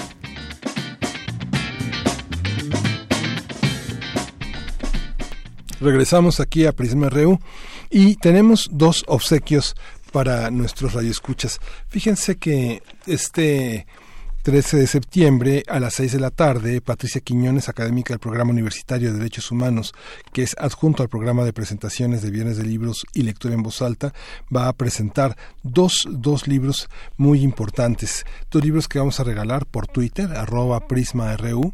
Este, los dos son de Graciela Hierro y son justamente eh, dos libros complementarios, dos libros de dos grandes momentos. Uno es Ética y Feminismo, todo el, todo el planteamiento de la filosofía en torno a la, a la, a la visión de esta, de esta lucha que es activista, pero al mismo tiempo en su mismo quehacer, en su misma búsqueda, genera perspectivas teóricas para entenderlo, pero después está La ética del placer, otro libro también de Graciela Hierro, donde justamente las prácticas, la individualidad, la liberación, eh, las posibilidades que tienen los sujetos justamente sexuados tienen de entrar en esta dimensión filosófica de la práctica erótica a través de la exigencia de derechos, la elección eh, de, la, de, la, de, la, de, la, propia pareja, la elección de la profesión y la pelea por una, una sociedad más igualitaria.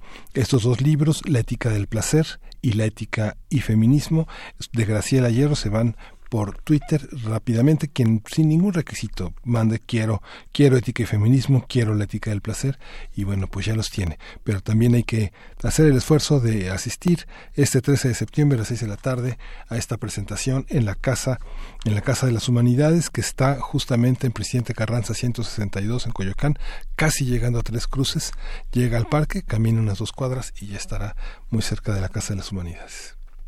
Continuamos con la información y justamente tenemos un trabajo de Cristina Godínez que eh, estuvo en la reunión donde académicos reflexionaron sobre el tema del nacionalismo e identidad en el marco de la cuarta transformación. Vamos a escucharlo. Hola, ¿qué tal Miguel Ángel? Un saludo para ti, para el auditorio de Prisma RU. Como parte del ciclo Temas actuales de la sociedad mexicana, en la Casa de las Humanidades tuvo lugar la mesa redonda Nacionalismo y Política en la Cuarta Transformación. En su intervención, el doctor Fernando Vizcaíno, investigador del Instituto de Investigaciones Sociales, comentó que es difícil definir lo que es la Cuarta Transformación, pero que se puede entender como parte de una narrativa para caracterizar un tiempo y como una referencia simbólica. Creo que, que la misma expresión de, de Cuarta Transformación ya supone una revisión de, una concepción de la historia. Es eh, apropiarse de, digamos, de la, historia oficial, la que emerge en las tres fases fundamentales de México, y bajo el supuesto de que ésta no solo revisa esa historia, sino que implica un cambio y una oportunidad distinta.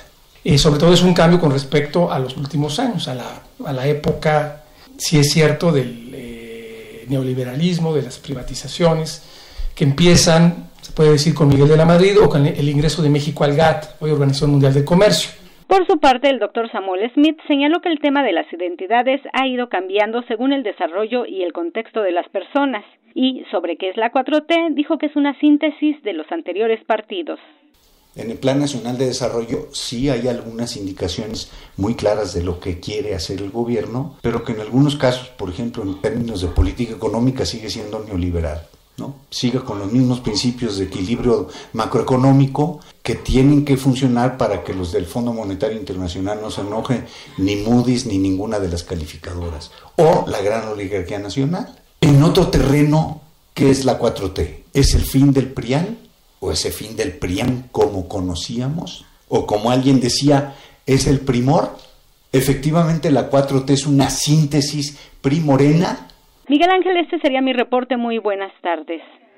Porque tu opinión es importante, síguenos en nuestras redes sociales, en Facebook como Prisma RU y en Twitter como arroba PrismaRU. Internacional RU. En Reino Unido se publicó un contundente informe que describe las consecuencias de un Brexit sin acuerdo con la Unión Europea, tal como lo plantea el primer ministro Boris Johnson. Yellowhammer, como se le conoce al informe que intenta predecir los peores escenarios posibles. Habla Michael Gove, canciller del Ducado de Lancaster dentro del gobierno británico. Los documentos muestran el peor de los escenarios posibles. Se elaboran para que el gobierno pueda hacer planes y dar pasos para mitigar cualquiera de esas consecuencias. Durante las últimas seis semanas, el gobierno ha tomado considerables medidas para asegurar que en caso de un Brexit sin acuerdo podamos retirarnos de la forma más segura y suave posible. Pero por supuesto es importante destacar que trabajamos duro para conseguir un acuerdo. En España, el líder Unidas Podemos, Pablo Iglesias, sugería poner coalición de gobierno temporalmente, hasta la aprobación de presupuestos y a modo de prueba, si bien se ha encontrado de nuevo con la negativa del presidente Pedro Sánchez. Habla la ministra de Hacienda, María Jesús Montero. Su posición ha sido inamovible. Desde el mes de julio, el señor Iglesias disfraza de propuesta diferentes movimientos, pero llegan al mismo punto, al gobierno de coalición, en donde ya los hemos experimentado, hemos dicho que ellos dijeron que no, esa fórmula es eh, eh, una fórmula ya explorada, permitamos que podamos avanzar por otros caminos que seguro que nos van a traer el acuerdo de la izquierda. El ministro de Interior, Justicia y Paz de Venezuela, Néstor Reverol, afirmó que la salida del diputado opositor Juan Guaidó fue coordinada por la organización Los Rastrojos, un grupo paramilitar de Colombia dedicado al narcotráfico y a la minería ilegal. La red social Twitter desbloqueó varias cuentas de medios cubanos que habían sido suspendidas en las últimas horas, en medio de la histórica tensión que Washington sostiene con La Habana, medida que ya había sido impuesta en otros países años atrás. El Ministerio de Defensa de China ha anunciado a través de un comunicado que un buque de guerra estadounidense ha entrado en las aguas territoriales de las Islas Paracelso, sin el permiso del gobierno chino, archipiélago que está en disputa entre China y Vietnam.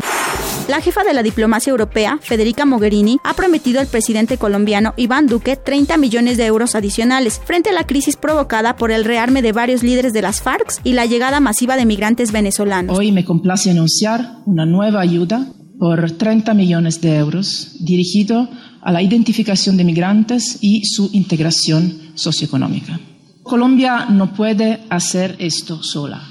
Necesita apoyo internacional. Tiene el apoyo de la Unión Europea.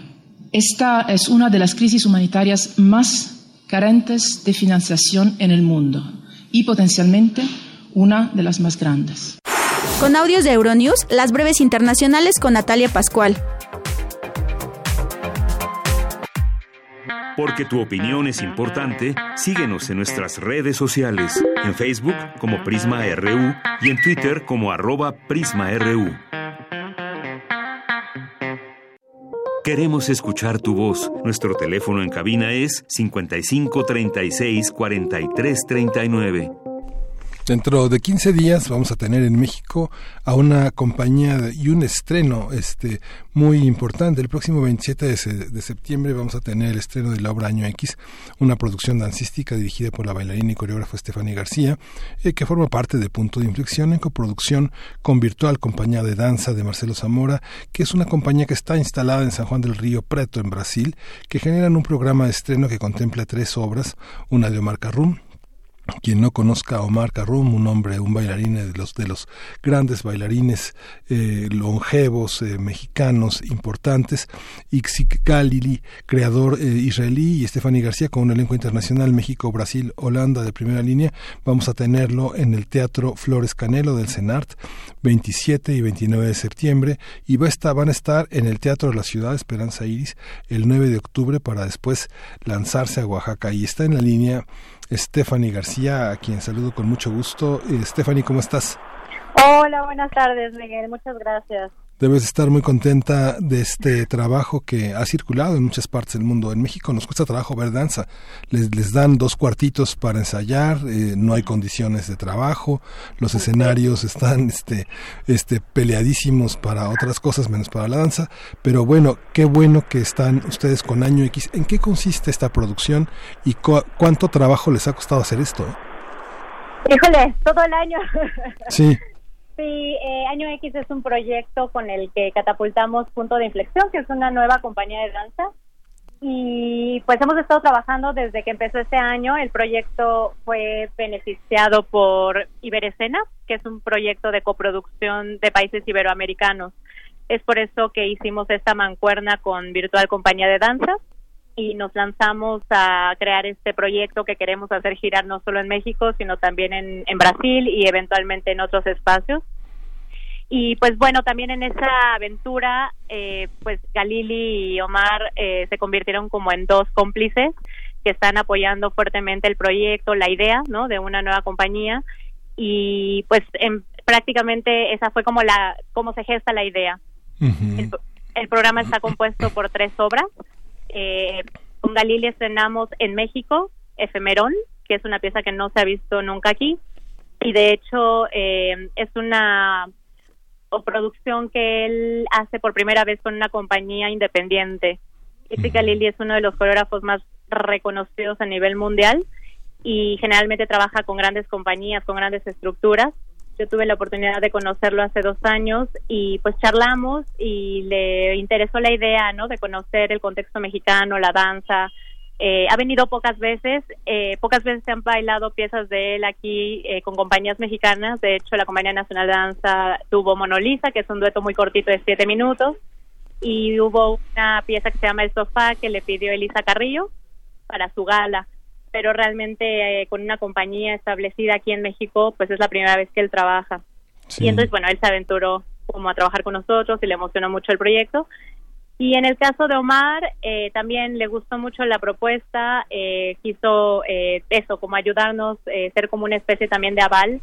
Y con él se trabajó un unipersonal que creó para mí, eh, yo le dije que tenía interés de trabajar con una persona con la que yo no había trabajado y que me representara también como nuevos retos, eh, nuevos aprendizajes como intérprete y definitivamente fue una decisión muy, muy acertada.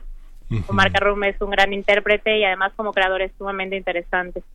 Y la última pieza, que es Año X, es un estreno mío. Eh, yo hace 10 años me dedico a hacer obra coreográfica, dirección de escena y pues quise celebrar porque pues sí, efectivamente no es fácil la vida en la danza, en la cultura, en el arte y pues en general en la sociedad. Entonces es una pieza que mm, no, no habla literalmente acerca del laberinto de la soledad, pero esta obra me detonó imágenes estados de ánimo que yo quise plasmar ahí y sobre todo porque este año ha sido un año de mucha transición, de mucho cambio y ahí encontré respuestas muy acertadas acerca de por qué, ¿no? Por qué a nivel personal, por qué a nivel psíquico, por qué como eh, un individuo insertado en una sociedad como esta. Y pues lo prácticamente lo más eh, visible es como esta sensación de soledad, orfandad que él le llama y que mm, también está soportada por todos los intérpretes, pero en particular sí está como muy soportada por el género femenino en donde yo me encuentro completamente identificada.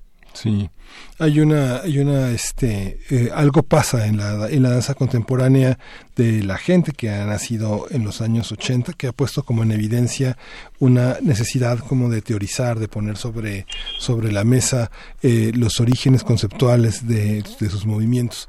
Pero eh, la danza brasileña, que ha tenido ya una, una presencia importante en México, ¿cómo, ¿cómo, dialoga con nosotros? Vimos desde los años 80 eh, llegar a los brasileños con danzas muy poderosas. Justamente en la sala Covarrubias, en la UNAM, fue la de las primeras sedes que que pudimos ver a la danza brasileña y no han dejado de venir.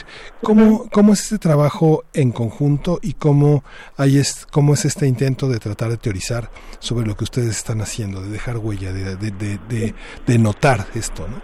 Yo creo que es una necesidad justo de reflexión, o sea, creo que lo que nos lleva a teorizar acerca de nuestra práctica ya no es nada más como tan abstracto como lo que es el movimiento, sino lo que nos implica ser un artista eh, que se expresa a través del cuerpo insertados en una sociedad específica. Entonces, creo que en ese sentido nos hermana mucho en lo general con todos los países de Latinoamérica, porque además nuestros orígenes son muy similares, o sea, si no bien iguales, eh, compartimos muchas cuestiones, inclusive eventualmente de identidad entonces yo creo que en ese sentido tuve la fortuna de encontrarme con Marcelo Zamora, que es el director de Virtual, y nos conocimos por prácticas, sí por la danza, sí por el arte, pero más como de gestión cultural, ¿no? Yo lo conocí más como promotor y posteriormente este proyecto nos unió para buscar eh, colaborar artísticamente.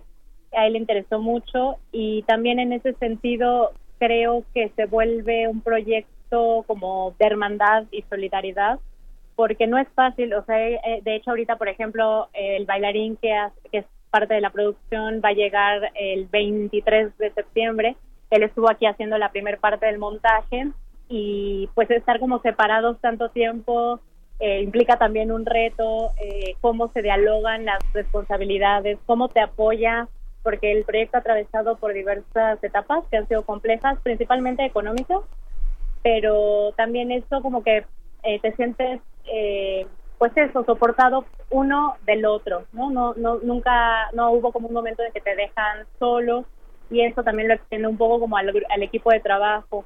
Entonces creo que estas particularidades y dificultades que vivimos también como en la danza o en el arte o en la cultura son reflejos de la sociedad y de cómo se comporta la economía y pues sí la sociedad en lo general cómo son las dinámicas y se va reflejando en pequeños eh, círculos o sectores como es este. Y, creo que en ese sentido, esa es la importancia de no cerrar como nuestra reflexión solo a la práctica artística, porque si no tampoco hay retroalimentación y no hay materia de dónde crear, o sea, uno crea con la vida básicamente y, y creo que ahí es donde se halla el punto de convergencia en donde podemos establecer proyectos colaborativos desde perspectivas que, reflexionan acerca no solo de la práctica artística, sino de lo político, de lo social, de lo humano. Sí, esta, esta visión, eh, ayer, ayer tuvimos oportunidad de hablar con eh, con los integrantes del grupo Sancofa, este grupo colombiano que ha llevado el tema de la negritud a un tema de discusión nacional en el caso en el caso de Colombia. Pero ¿qué vamos a ver? ¿Qué, qué cuerpos van a estar sobre el escenario? Yo tuve oportunidad de ver varias de las eh, varios de los trabajos que tiene Virtual Compañía de Danza de Brasil, este que ha trabajado este, danzando por la paz y ah, hay varias cosas que las que nuestros radioescuchas pueden asomarse en los canales de YouTube que tiene la compañía y hay una gran cantidad de elementos que corresponden a lo cinematográfico, imágenes en video, un trabajo de luces muy muy intenso, pero qué cuerpos, qué movimientos, qué es lo que qué es lo que vamos a ver en la danza de este de este proyecto Año X. Pues en particular y lo que voy a sobresaltar más que nada es eh, son 11 intérpretes que a pesar de cualquier limitación eh, económica o social, eh, se han entregado a la práctica de la danza. Eh, no han puesto de pretexto absolutamente nada. O sea, quieren estar, están presentes y lo entregan todo día a día. En ese sentido, puede sonar como muy romántico o metafórico inclusive, pero es importante porque eh, como es un proyecto independiente que está surgiendo en un momento de crisis, eh, eso puede ser un factor para hacer que muchos pudiéramos tirar la toalla. Una de las cosas que a mí me interesaba era como, yo veo que la danza mexicana y que los bailarines e intérpretes mexicanos somos muy talentosos o son muy, muy talentosos. Yo me meto porque me gusta bailar y sigo bailando, pero creo que hay mucha diversidad y creo que pueden encontrarse y alcanzarse niveles eh, muy altos. El tema es que también hay un proceso como de colonización cultural en lo cual hasta nosotros mismos e inclusive en el laberinto de la soledad lo explica, ¿no? ¿Por qué y cómo? Eh, desvalorizamos el propio eh, trabajo no nacional y damos más valor como a los externos eh, pero en este sentido también cómo dialogas y no te contradices o parece que es como eh, contrario el argumento que presentas de sí valorar tu propia danza, de sí valorar tu propia cultura, pero no estar cerrado a también dialogar con otro tipo de culturas u otro tipo de influencias y estímulos. Eso es lo que a mí me interesa. En un principio yo quería hacer un grupo completamente mexicano, eh, porque me interesa mucho que se remarque y se valorice esa danza y esos intérpretes. Pero también he encontrado a personas, hay una chica, por ejemplo, que es holandesa, que es Mirta Biohusen, ella ha estado trabajando con Tania Pérez Salas, tiene 10 años bailando en México y cuando uno dialoga con ella eh, ya es más chilanga que muchas otras personas. Y le encanta la cultura mexicana y le gusta estar aquí y quiere bailar y le interesa. Y entonces yo encuentro en estos 10 intérpretes, eh, sumado Rafael Abreu, que es de virtual, y al resto que son Gabriela Ruiz, que es Herrera, Fernanda Estrello, Jennifer Arriaga, Cristian Fuentes, Alberto Mora, Lorena Kessler, bueno, Stephanie García, Cecil Martínez, eh, en todos ellos encuentro que pues o sea se expresa su humanidad de la forma más honesta cuando están en este salón trabajando en conjunto que se apoyan que creen que eso es lo que también nos hace falta muchas veces creer eh, no ciegamente no sin cuestionar pero sí creer y tener un poco de fe y esperanza porque si no la verdad la vida se vuelve muy difícil. Entonces yo creo que ese es el principio no o sea son 10 10 11 individuos que están entregados eh, de lleno en su profesión, en lo que creen, en cómo entienden la vida. Y aunado a eso, el trabajo de muchas otras personas, colaboradores, desde, desde los creadores hasta los creativos que tenemos como iluminadora Gabriel Pascal, Alejandra Escobedo, como coordinador técnico tenemos a Yasael Sanz, eh, tenemos a Serena Bustamante asistiéndonos como una, en la una, larga, una larga lista, Estefanía. yo, yo, para radio ya que es un poco este un poco largo, uno le quiere dar crédito a todos, pero pero bueno, lo importante es que quede este, este concepto, esta idea que nos dejas al último, el de, el de los cuerpos colonizados, vemos desde desde este Marta Graham, a Pina Bausch, a Trisha Brown, este una gran a Luis Falcó, a toda una, una constelación de, de, de gente que viene desde los horizontes más cosmopolitas, pero que ahora se encuentra con nosotros poderosos, bailarines independientes y vinculados al mundo. Te agradecemos mucho, Stephanie, que hayas estado con nosotros. y pues ahí vamos a estar el 27, 29 y luego el 9 de octubre. Claro que los Gracias. esperamos. Gracias. Un abrazo. Chao. Pues vamos a deportes. Deportes RU.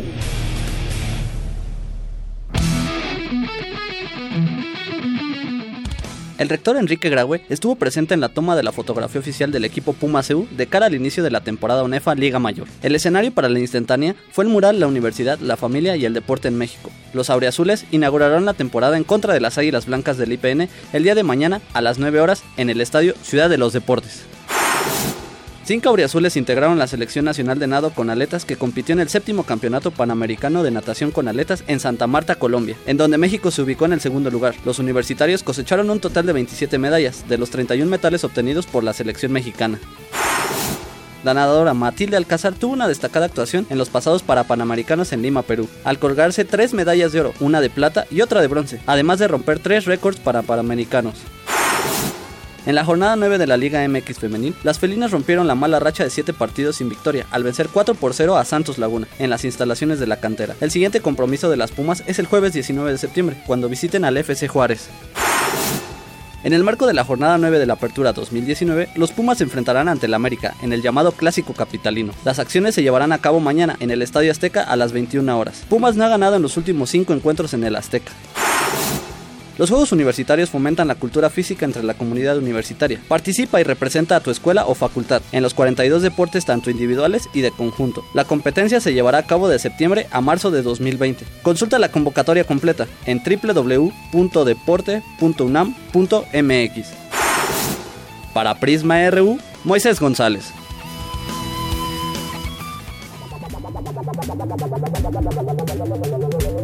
El refractario, RU.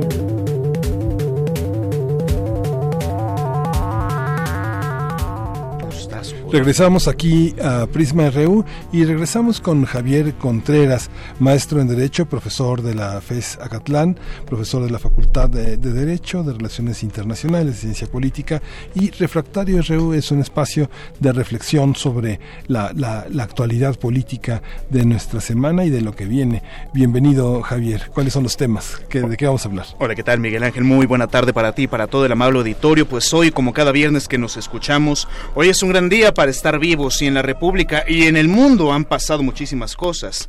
Primero, me gustaría hablar de un tema más bien nuestro y de importancia para el pueblo de México, que es el paquete económico 2020. ¿Es necesaria una reforma fiscal? Es algo que se ha discutido ya no solamente en tiempos recientes, sino en este sexenio y mucho tiempo atrás.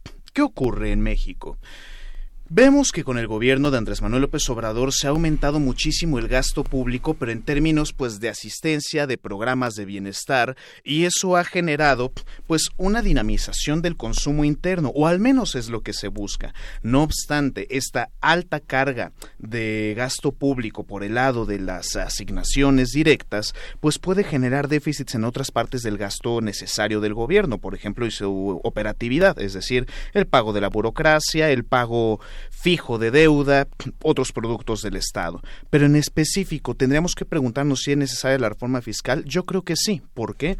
Porque lo que recauda el Estado mexicano no es suficiente para poder sufragar todos los gastos que enfrenta. De entrada, con estos nuevos programas en el sexenio de López Obrador y en segundo lugar porque se avecina esta crisis de las afores y de las pensiones habría que preguntarnos cuántos mexicanos arriba de los 65 años y ya hacia los 70 van a poder gozar de una pensión digna. Para el año que viene, miles de mexicanos se van a dar cuenta que no tienen ahorros suficientes para poder sostener su ritmo de vida, así sea un ritmo de vida austero, porque no se tiene un buen sistema de pensión, o mejor dicho, porque las contribuciones no alcanzan.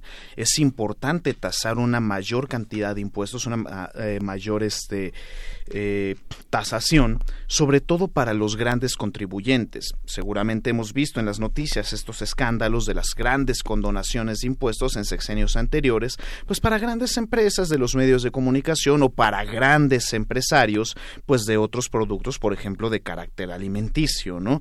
Sobre todo comida chatarra.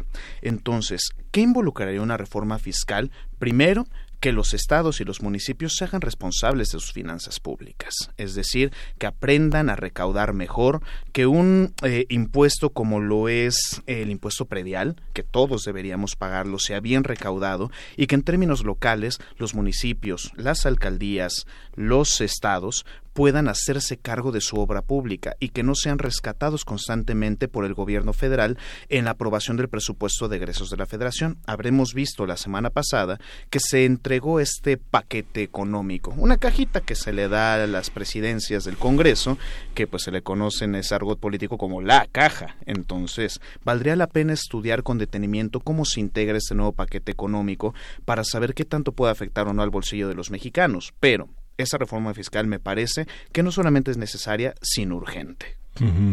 La propia factura del paquete eh, es una es una reforma. Digamos que la reforma de 2014 eh, fue anunciada como una reforma, como parte de las reformas estructurales que hizo Peña Nieto, pero esta reducción de los gastos, los recortes, eh, las participaciones federales en las participaciones estatales ya forma parte de una de una de una reforma en la que todo el sistema tributario posee hoy una automatización que deja muchísimas formas, amplía el registro de la contribución, que no, que todavía no es evidente, pero que será evidente para los próximos años.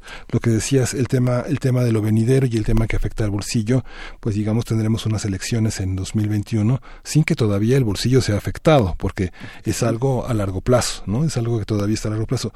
Aunque el Estado mexicano el gobierno mexicano, más, bien, arranca con 10.000 plazas menos, ¿no? Con 10.000 plazas de la burocracia menos y con aparatos, eh, con aparatos novedosos en términos de eh, gasto, inversión en el gasto social, pero también lo que se ha cuestionado mucho, este, Javier, es hay la posibilidad de crecimiento. Muchas, muchos de los analistas han pensado que la dificultad de crecer es una dificultad que llega hasta, hasta el año 2021, pensando que, este, que, que hasta el último año del sexenio se tiene pensado que tal vez sea un 2.7. ¿Eso es así? Bueno, esto lo han mencionado tanto los números de la Secretaría de Hacienda como el Banco de México y desde diferentes eh, columnas de opinión. Me parece que México efectivamente puede crecer e incluso lo ha mencionado en su momento el secretario general de la OCDE, que es posible incluso todavía alcanzar la meta de crecimiento propuesta por el presidente López Obrador. El tema de esto es que se tiene que fomentar la confianza por parte de, los inversionistas y aumentar ese margen de inversión privada y hacer la participación pública. ¿Por qué es esto de las plazas de gobierno, 10.000 plazas? Menos? Pues porque se redirecciona el gasto justamente para estimular este consumo doméstico, este mercado interno vía las asignaciones directas. Hay personas que mencionarán es que deberíamos crear empleo, no únicamente las asignaciones. Bueno, justamente eso va a dinamizar el consumo y eso puede generar también efectos benéficos en el corto plazo para nuestra economía. Claro, hay que mejorar ciertas medidas y hay que procurar muchísimo esa inversión privada y junto con ello tendríamos que sumar el anuncio de esta eh, puesta en el mercado de deuda para Pemex para refinanciarlo y lograr este famoso rescate petrolero. Vamos a ver qué efectos tiene, pero me gustaría regresar al punto de la confianza porque tiene que ver con nuestras instituciones de seguridad. ¿Dónde? En el uso de la defensa de la fuerza. Porque seguramente vimos al principio de la semana que el presidente López Obrador finalmente ha permitido o dio el anuncio de que las Fuerzas Armadas, en este caso la Guardia Nacional, fuerza supuestamente de carácter civil, pues podrá ocupar la fuerza con una medida proporcional si es que llega a ser necesario. Esto ya está contemplado desde protocolos internacionales en las sentencias de la Corte Interamericana de Derechos Humanos. Pero ¿por qué hablar de esto y confianza? Porque es una de las grandes demandas del sector empresarial, que se requiere seguridad, seguridad y Estado de Derecho para poder garantizar la pertinencia de esas inversiones. Me parece que es importantísimo hablar de ello. ¿Por qué? Porque sin esa seguridad y sin esa reacción adecuada y proporcional por parte de las Fuerzas Armadas, podríamos profundizar la crisis de derechos humanos que hay en México y eso reduciría evidentemente la confianza de los mercados en México. Javier, se nos acaba el tiempo, pero no puedo evitar hacerte una, una pregunta. Esta, esta consideración sobre la aplicación de la fuerza eh, tiene que alinearse en el eje del, de, los, de los códigos penales y del código penal. ¿Cuál es, eh, cuál es la, ¿Cuáles son los desafíos en ese sentido en el, en el uso de la legítima defensa que forma parte como de las, de las visiones que se tienen que alinear con esta tarea de la, de la Guardia Nacional que finalmente está haciendo, ahora, ahora sí que como se dice vulgarmente, a los patos le tiran a las escopetas, pero son patos que tienen más que escopetas, ¿no? Sí, efectivamente. Mira, el uso de la fuerza siempre tiene que ser proporcional a la agresión y no puede ser bajo ninguna circunstancia excesivo. ¿A qué nos referimos con esto? Si te atacan con un rifle, puede que tú puedas atacar con un rifle, pero la diferencia está que los cuerpos armados están entrenados y los ciudadanos, así estén armados, no necesariamente cuenta con un entrenamiento de letalidad. ¿Qué se requiere? Alta capacitación para esas Fuerzas Armadas, para estos cuerpos de seguridad y en específico para la Guardia Nacional, cosa que fue garantizada por el gobierno desde que se instrumentó la reforma constitucional y desde que ésta se llevó a la práctica. Sí, pues muchas gracias eh, Javier Contreras maestro en Derecho, por, pues, profesor de, Catlán. Eh, nos quedan temas pendientes, inevitablemente este, la, la, necesidad de discutir, de debatir, de, de, ponerlos en la mesa, pues es enorme, pero bueno, te agradecemos muchísimo tu disposición, tu inteligencia, tu capacidad de poner sobre la mesa toda una serie de temas que que tenemos que llevarnos para el fin de semana con todo y que sea descanso. ¿eh? Muchísimas gracias Miguel Ángel, pues me despido de todos ustedes y del amable auditorio, que tengan un excelente fin de semana. Gracias. Porque tu opinión es importante, síguenos en nuestras redes sociales, en Facebook como Prisma RU y en Twitter como arroba PrismaRU. Queremos escuchar tu voz. Nuestro teléfono en cabina es 55 36 43 39. Melomanía RU.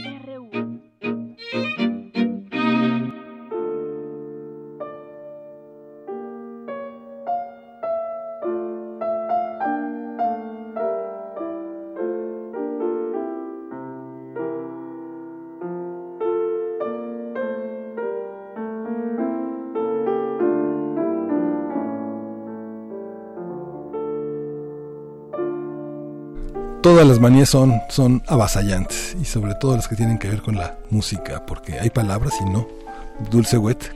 ¿Qué tal? Muy buenas tardes a todos. Miguel Ángel Quemay, qué gusto que podamos compartir los micrófonos de Radio NAM un ratitito. Estamos escuchando la maravilla de Clara Vick, de soltera, Clara Schumann de casada, esta compositora y pianista alemana a quien le debemos verdaderamente el asunto de que los pianistas tengamos que tocar de memoria y sin partitura. Ella era una niño prodigio verdaderamente desde los ocho años y fue la primera que memorizaba todo lo de sus contemporáneos. Amiguísima de Brahms, seco de Abaco Liszt, estuvo al frente en el Conservatorio de Leipzig, tuvo un montón de hijos con Robert Schumann. Robert Schumann, ustedes saben, padecía esta enfermedad tremenda depresiva que lo llevó a los intentos de suicidio, lo meten a un psiquiátrico y fallece dos años después. Ella sigue con su intensa carrera como pianista y deja un poco la composición ahí con, con, tantos hijos y todo. Pero bueno, yo quise que escucharan este que es un preludio y fuga para ver la herencia, lo importante que fue para los románticos rescatar a Bach y sus formas. En la mañana hablaban con Claudio Valdés Curí acerca de esta, este legado universal que traspasa épocas y todo de la música de Bach. Y bueno, pues ella también nos lo deja ver con esta obra. Y bueno, pues estamos muy pianísticos. Recuerden que seguimos con el Festival en Blanco y Negro. Este, ya viene el foro la próxima semana.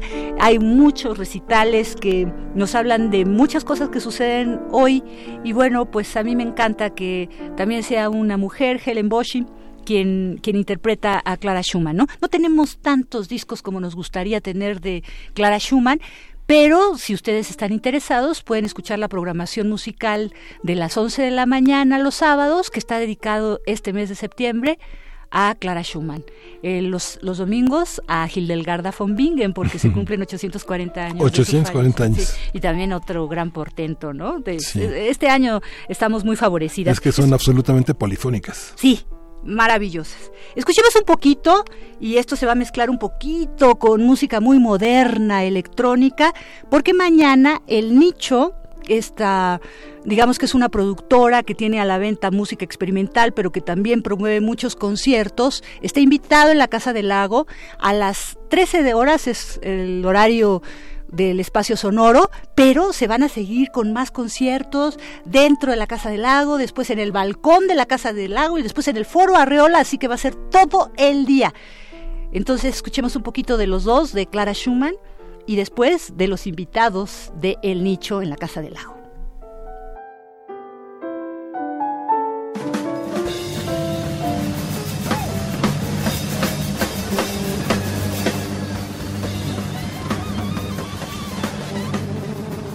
Hola, buenas tardes amigos de Melomanía Prisma RU, soy Eric Namur, fundador del Nicho, organización que fomenta la apreciación en vivo de música arriesgada, improvisada, electrónica, experimental en general, sea como festival o como eventos esporádicos.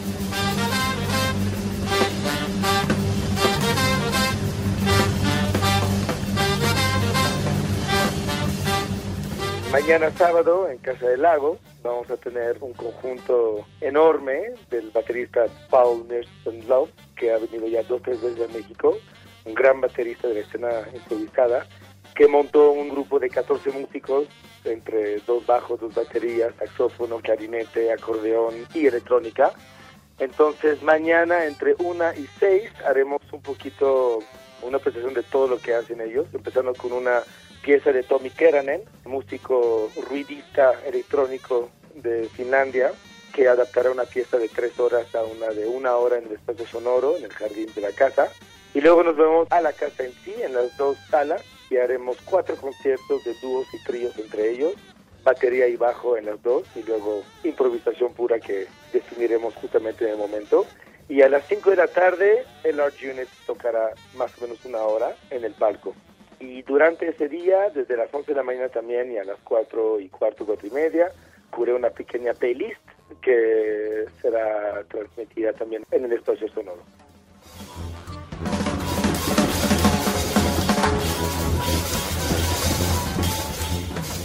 Estamos también regalando un par de CDs, si quieren, entonces pueden mandar un correo a info.elnicho.org y tendremos dos CDs a disposición para recoger mañana en la mesa del merchandise. Irán luego en gira y nada más anticipando que el uh, sábado 21 en el Laboratorio Alameda haremos un taller infantil a las 11 de la mañana y de 1 a 4 el Large Unit se va a desmantelar y va a tocar con tres invitadas que son Concepción Huerta, Natalia Pérez Turner y Carmen Almond. Muchas gracias, espero verlos mañana. Buena tarde. Repito el correo info arroba para quienes quieran ganarse esos dos discos y para asistir mañana. Vámonos con el Festival Internacional en Blanco y Negro. Tenemos la invitación de Rodolfo Ritter para mañana. Y ahí sí, tenemos cinco pases dobles. Mañana a las 7 de la noche es el concierto. Hay que estar a las seis y media en la sala Blas Galindo del CENART. Escuchemos.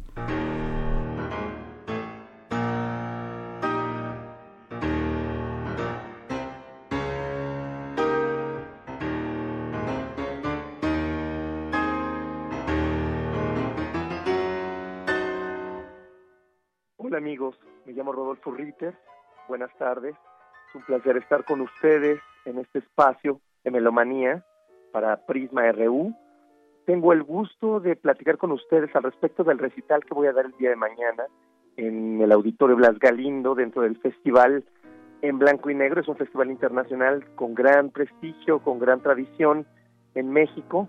La cita se dará en el Auditorio Blas Galindo el día de mañana a las 19 horas el programa que voy a interpretar es sumamente interesante, es bastante ecléctico y la vivencia además de un programa ecléctico al escucharlo en vivo es algo realmente excepcional, los invito a que no se lo pierdan.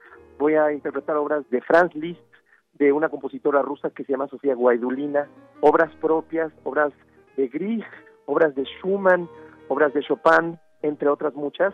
El programa es bastante ecléctico, pero también tiene una unidad, emplea la gran imaginación, la poética, obras sumamente demandantes, algunas un poco esotéricas, algunas tienen que ver con maquinarias, algunas tienen que ver con la importancia de compositores como Bach y con eh, algunas tradiciones que vienen desde hace muchísimos, muchísimos años, desde la época del Renacimiento y antes, de cómo se ejecutan los instrumentos de teclado, pero también hay algunas canciones de amor, hay algunas canciones de pérdida, hay también piezas muy gozosas que tienen que ver con el folclore de Hungría en particular.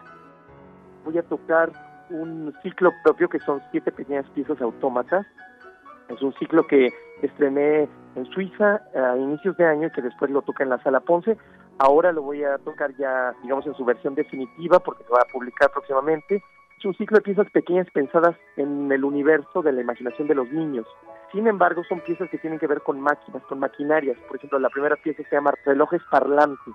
La que sigue es un molino de agua. Hay máquinas de hacer flores, máquinas de hacer nudos, etcétera. Son siete pequeñas piezas con eh, gran libertad que me he tomado, un poquito impresionistas, un poquito modernas, un poquito mm, eh, como improvisaciones Después toco también, por ejemplo, entre estos ciclos, las escenas infantiles de Robert Schumann, que son de las obras maestras del romanticismo y que también tienen que ver con la imaginación, con los recuerdos de infancia.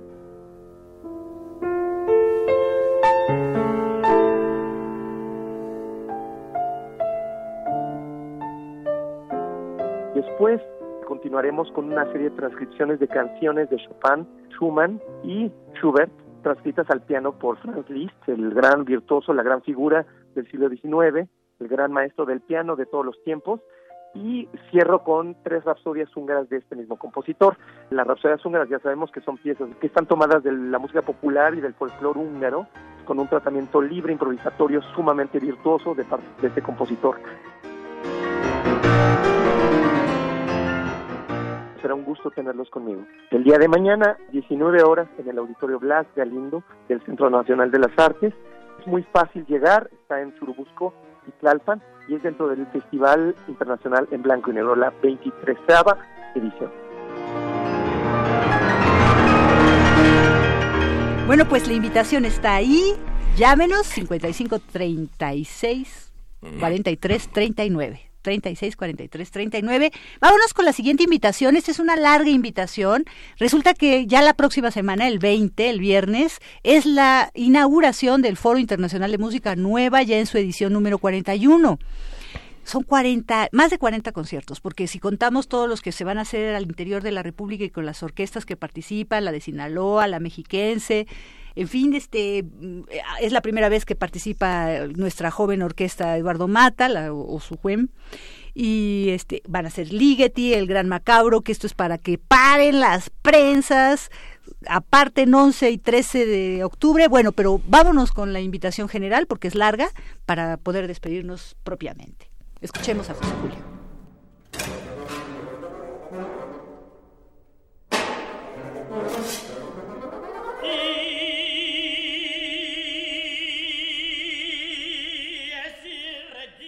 Amigos melómanos de Prisma RU, les saluda José Julio Díaz Infante, coordinador nacional de música y ópera del Imbal y director artístico del Foro Internacional de Música Nueva Manuel Enríquez, que este año celebra su edición número 41. Venimos saliendo de la conferencia de prensa que tuvimos en el Palacio de Bellas Artes, donde explicamos a los medios cómo estará conformado todo el programa de este año son prácticamente 40 conciertos en las principales sedes en Ciudad de México y por supuesto en los estados. Empezamos de hoy en ocho días, el próximo viernes, con el ya tradicional concierto inaugural a cargo de la Sinfónica Nacional, dirigida por el maestro José Luis Castillo, y en esta ocasión con Gonzalo Gutiérrez en la parte solista del piano.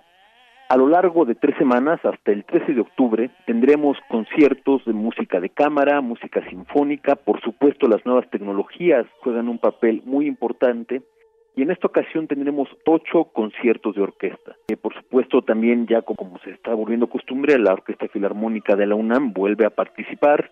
Por primera vez en esta ocasión, la Orquesta Juvenil Eduardo Mata junto al coro de madrigalistas harán el concierto de clausura con el estreno del Gran Macabro de Ligeti, el, el estreno de la versión orquestal completa en concierto multimedia 11 de octubre en la sala Nesa, 13 de octubre en la sala principal del Palacio de Bellas Artes, una colaboración con el Festival Vértice de la UNAM.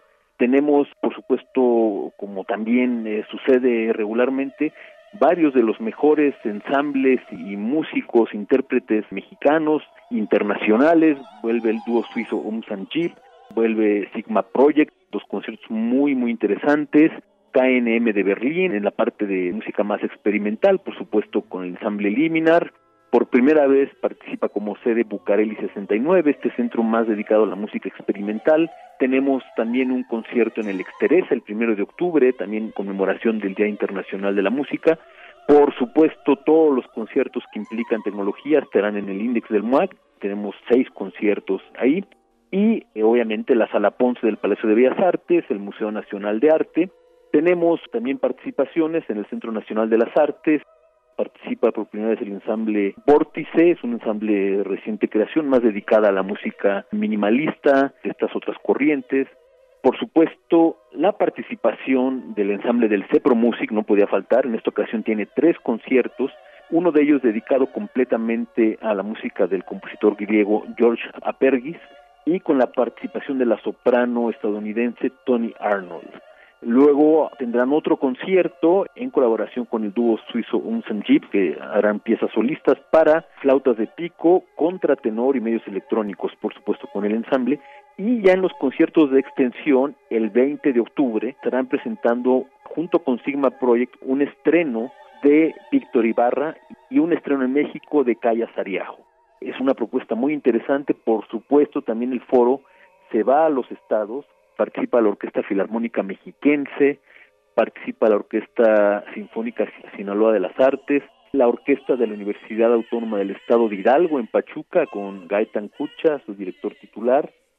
Tenemos también la extensión al CEMAS, se va el saxofonista Jorge Hoyo y Enrique Mendoza, es un programa de saxofón y medios electrónicos en el CEMAS de Morelia, que también tiene una importante celebración de visiones sonoras este año.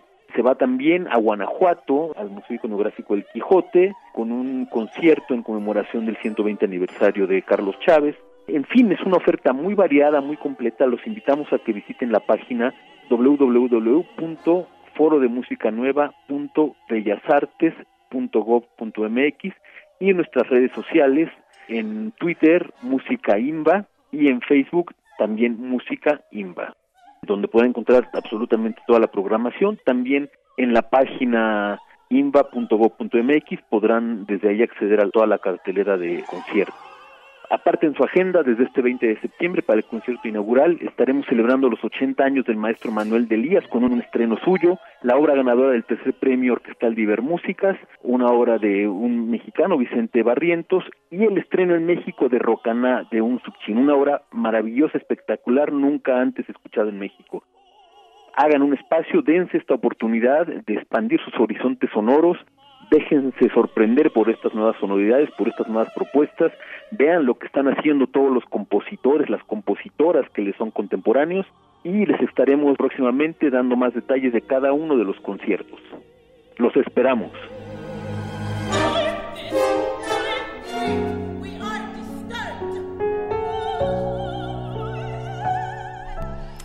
Pues ya nos dejamos un poquito el gran macabro de Ligeti para entrar en la hoja de álbum, la música de Manuel Chabrier, compositor y pianista romántico francés, quien fallece un día como hoy, 13 de septiembre de 1894, o sea, hace 125 años.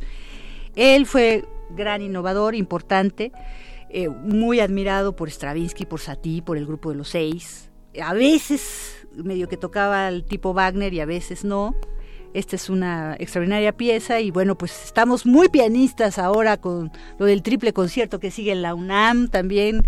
Hoy en la mañana que estuvieron a, a, este, a Claudio Valdés Curi nos habló de todo eso y pues este es precisamente de pianistas con nuestro ciclo en blanco y negro nos despedimos por ahora y pues estaremos muy presentes ya a partir de la semana que entra porque se juntan muchos festivales y hay que dar cuenta de ellos. Y esta interpretación está nada menos que en el piano de Alberto Cruz Prieto, uno de nuestros grandes, grandes, grandes, grandes pianistas. Y bueno, eres una guerrera, Dulce porque en ningún noticiero, en ningún programa informativo, la música tiene un lugar como el que le has dado esta tarde. Ay, qué maravilla, pero bueno, pues todos los guerreros finalmente de Prisma RU este, pues nos ponemos en otro, en otro mood los viernes, muy musicales. pues nos escuchamos el lunes. Gracias a Rodrigo Aguilar, gracias a Ruth Salazar, gracias a Bruno Chaca por su hospitalidad, por su generosidad, gracias a Dayanira Morán y a Benito Taibo por la oportunidad. Eh, yo soy Miguel Ángel Quemain. El lunes regresa Dayanira Morán, a quien he suplido con muchísimo gusto esta semana. Gracias a todos ustedes. Prisma Reu para el próximo lunes.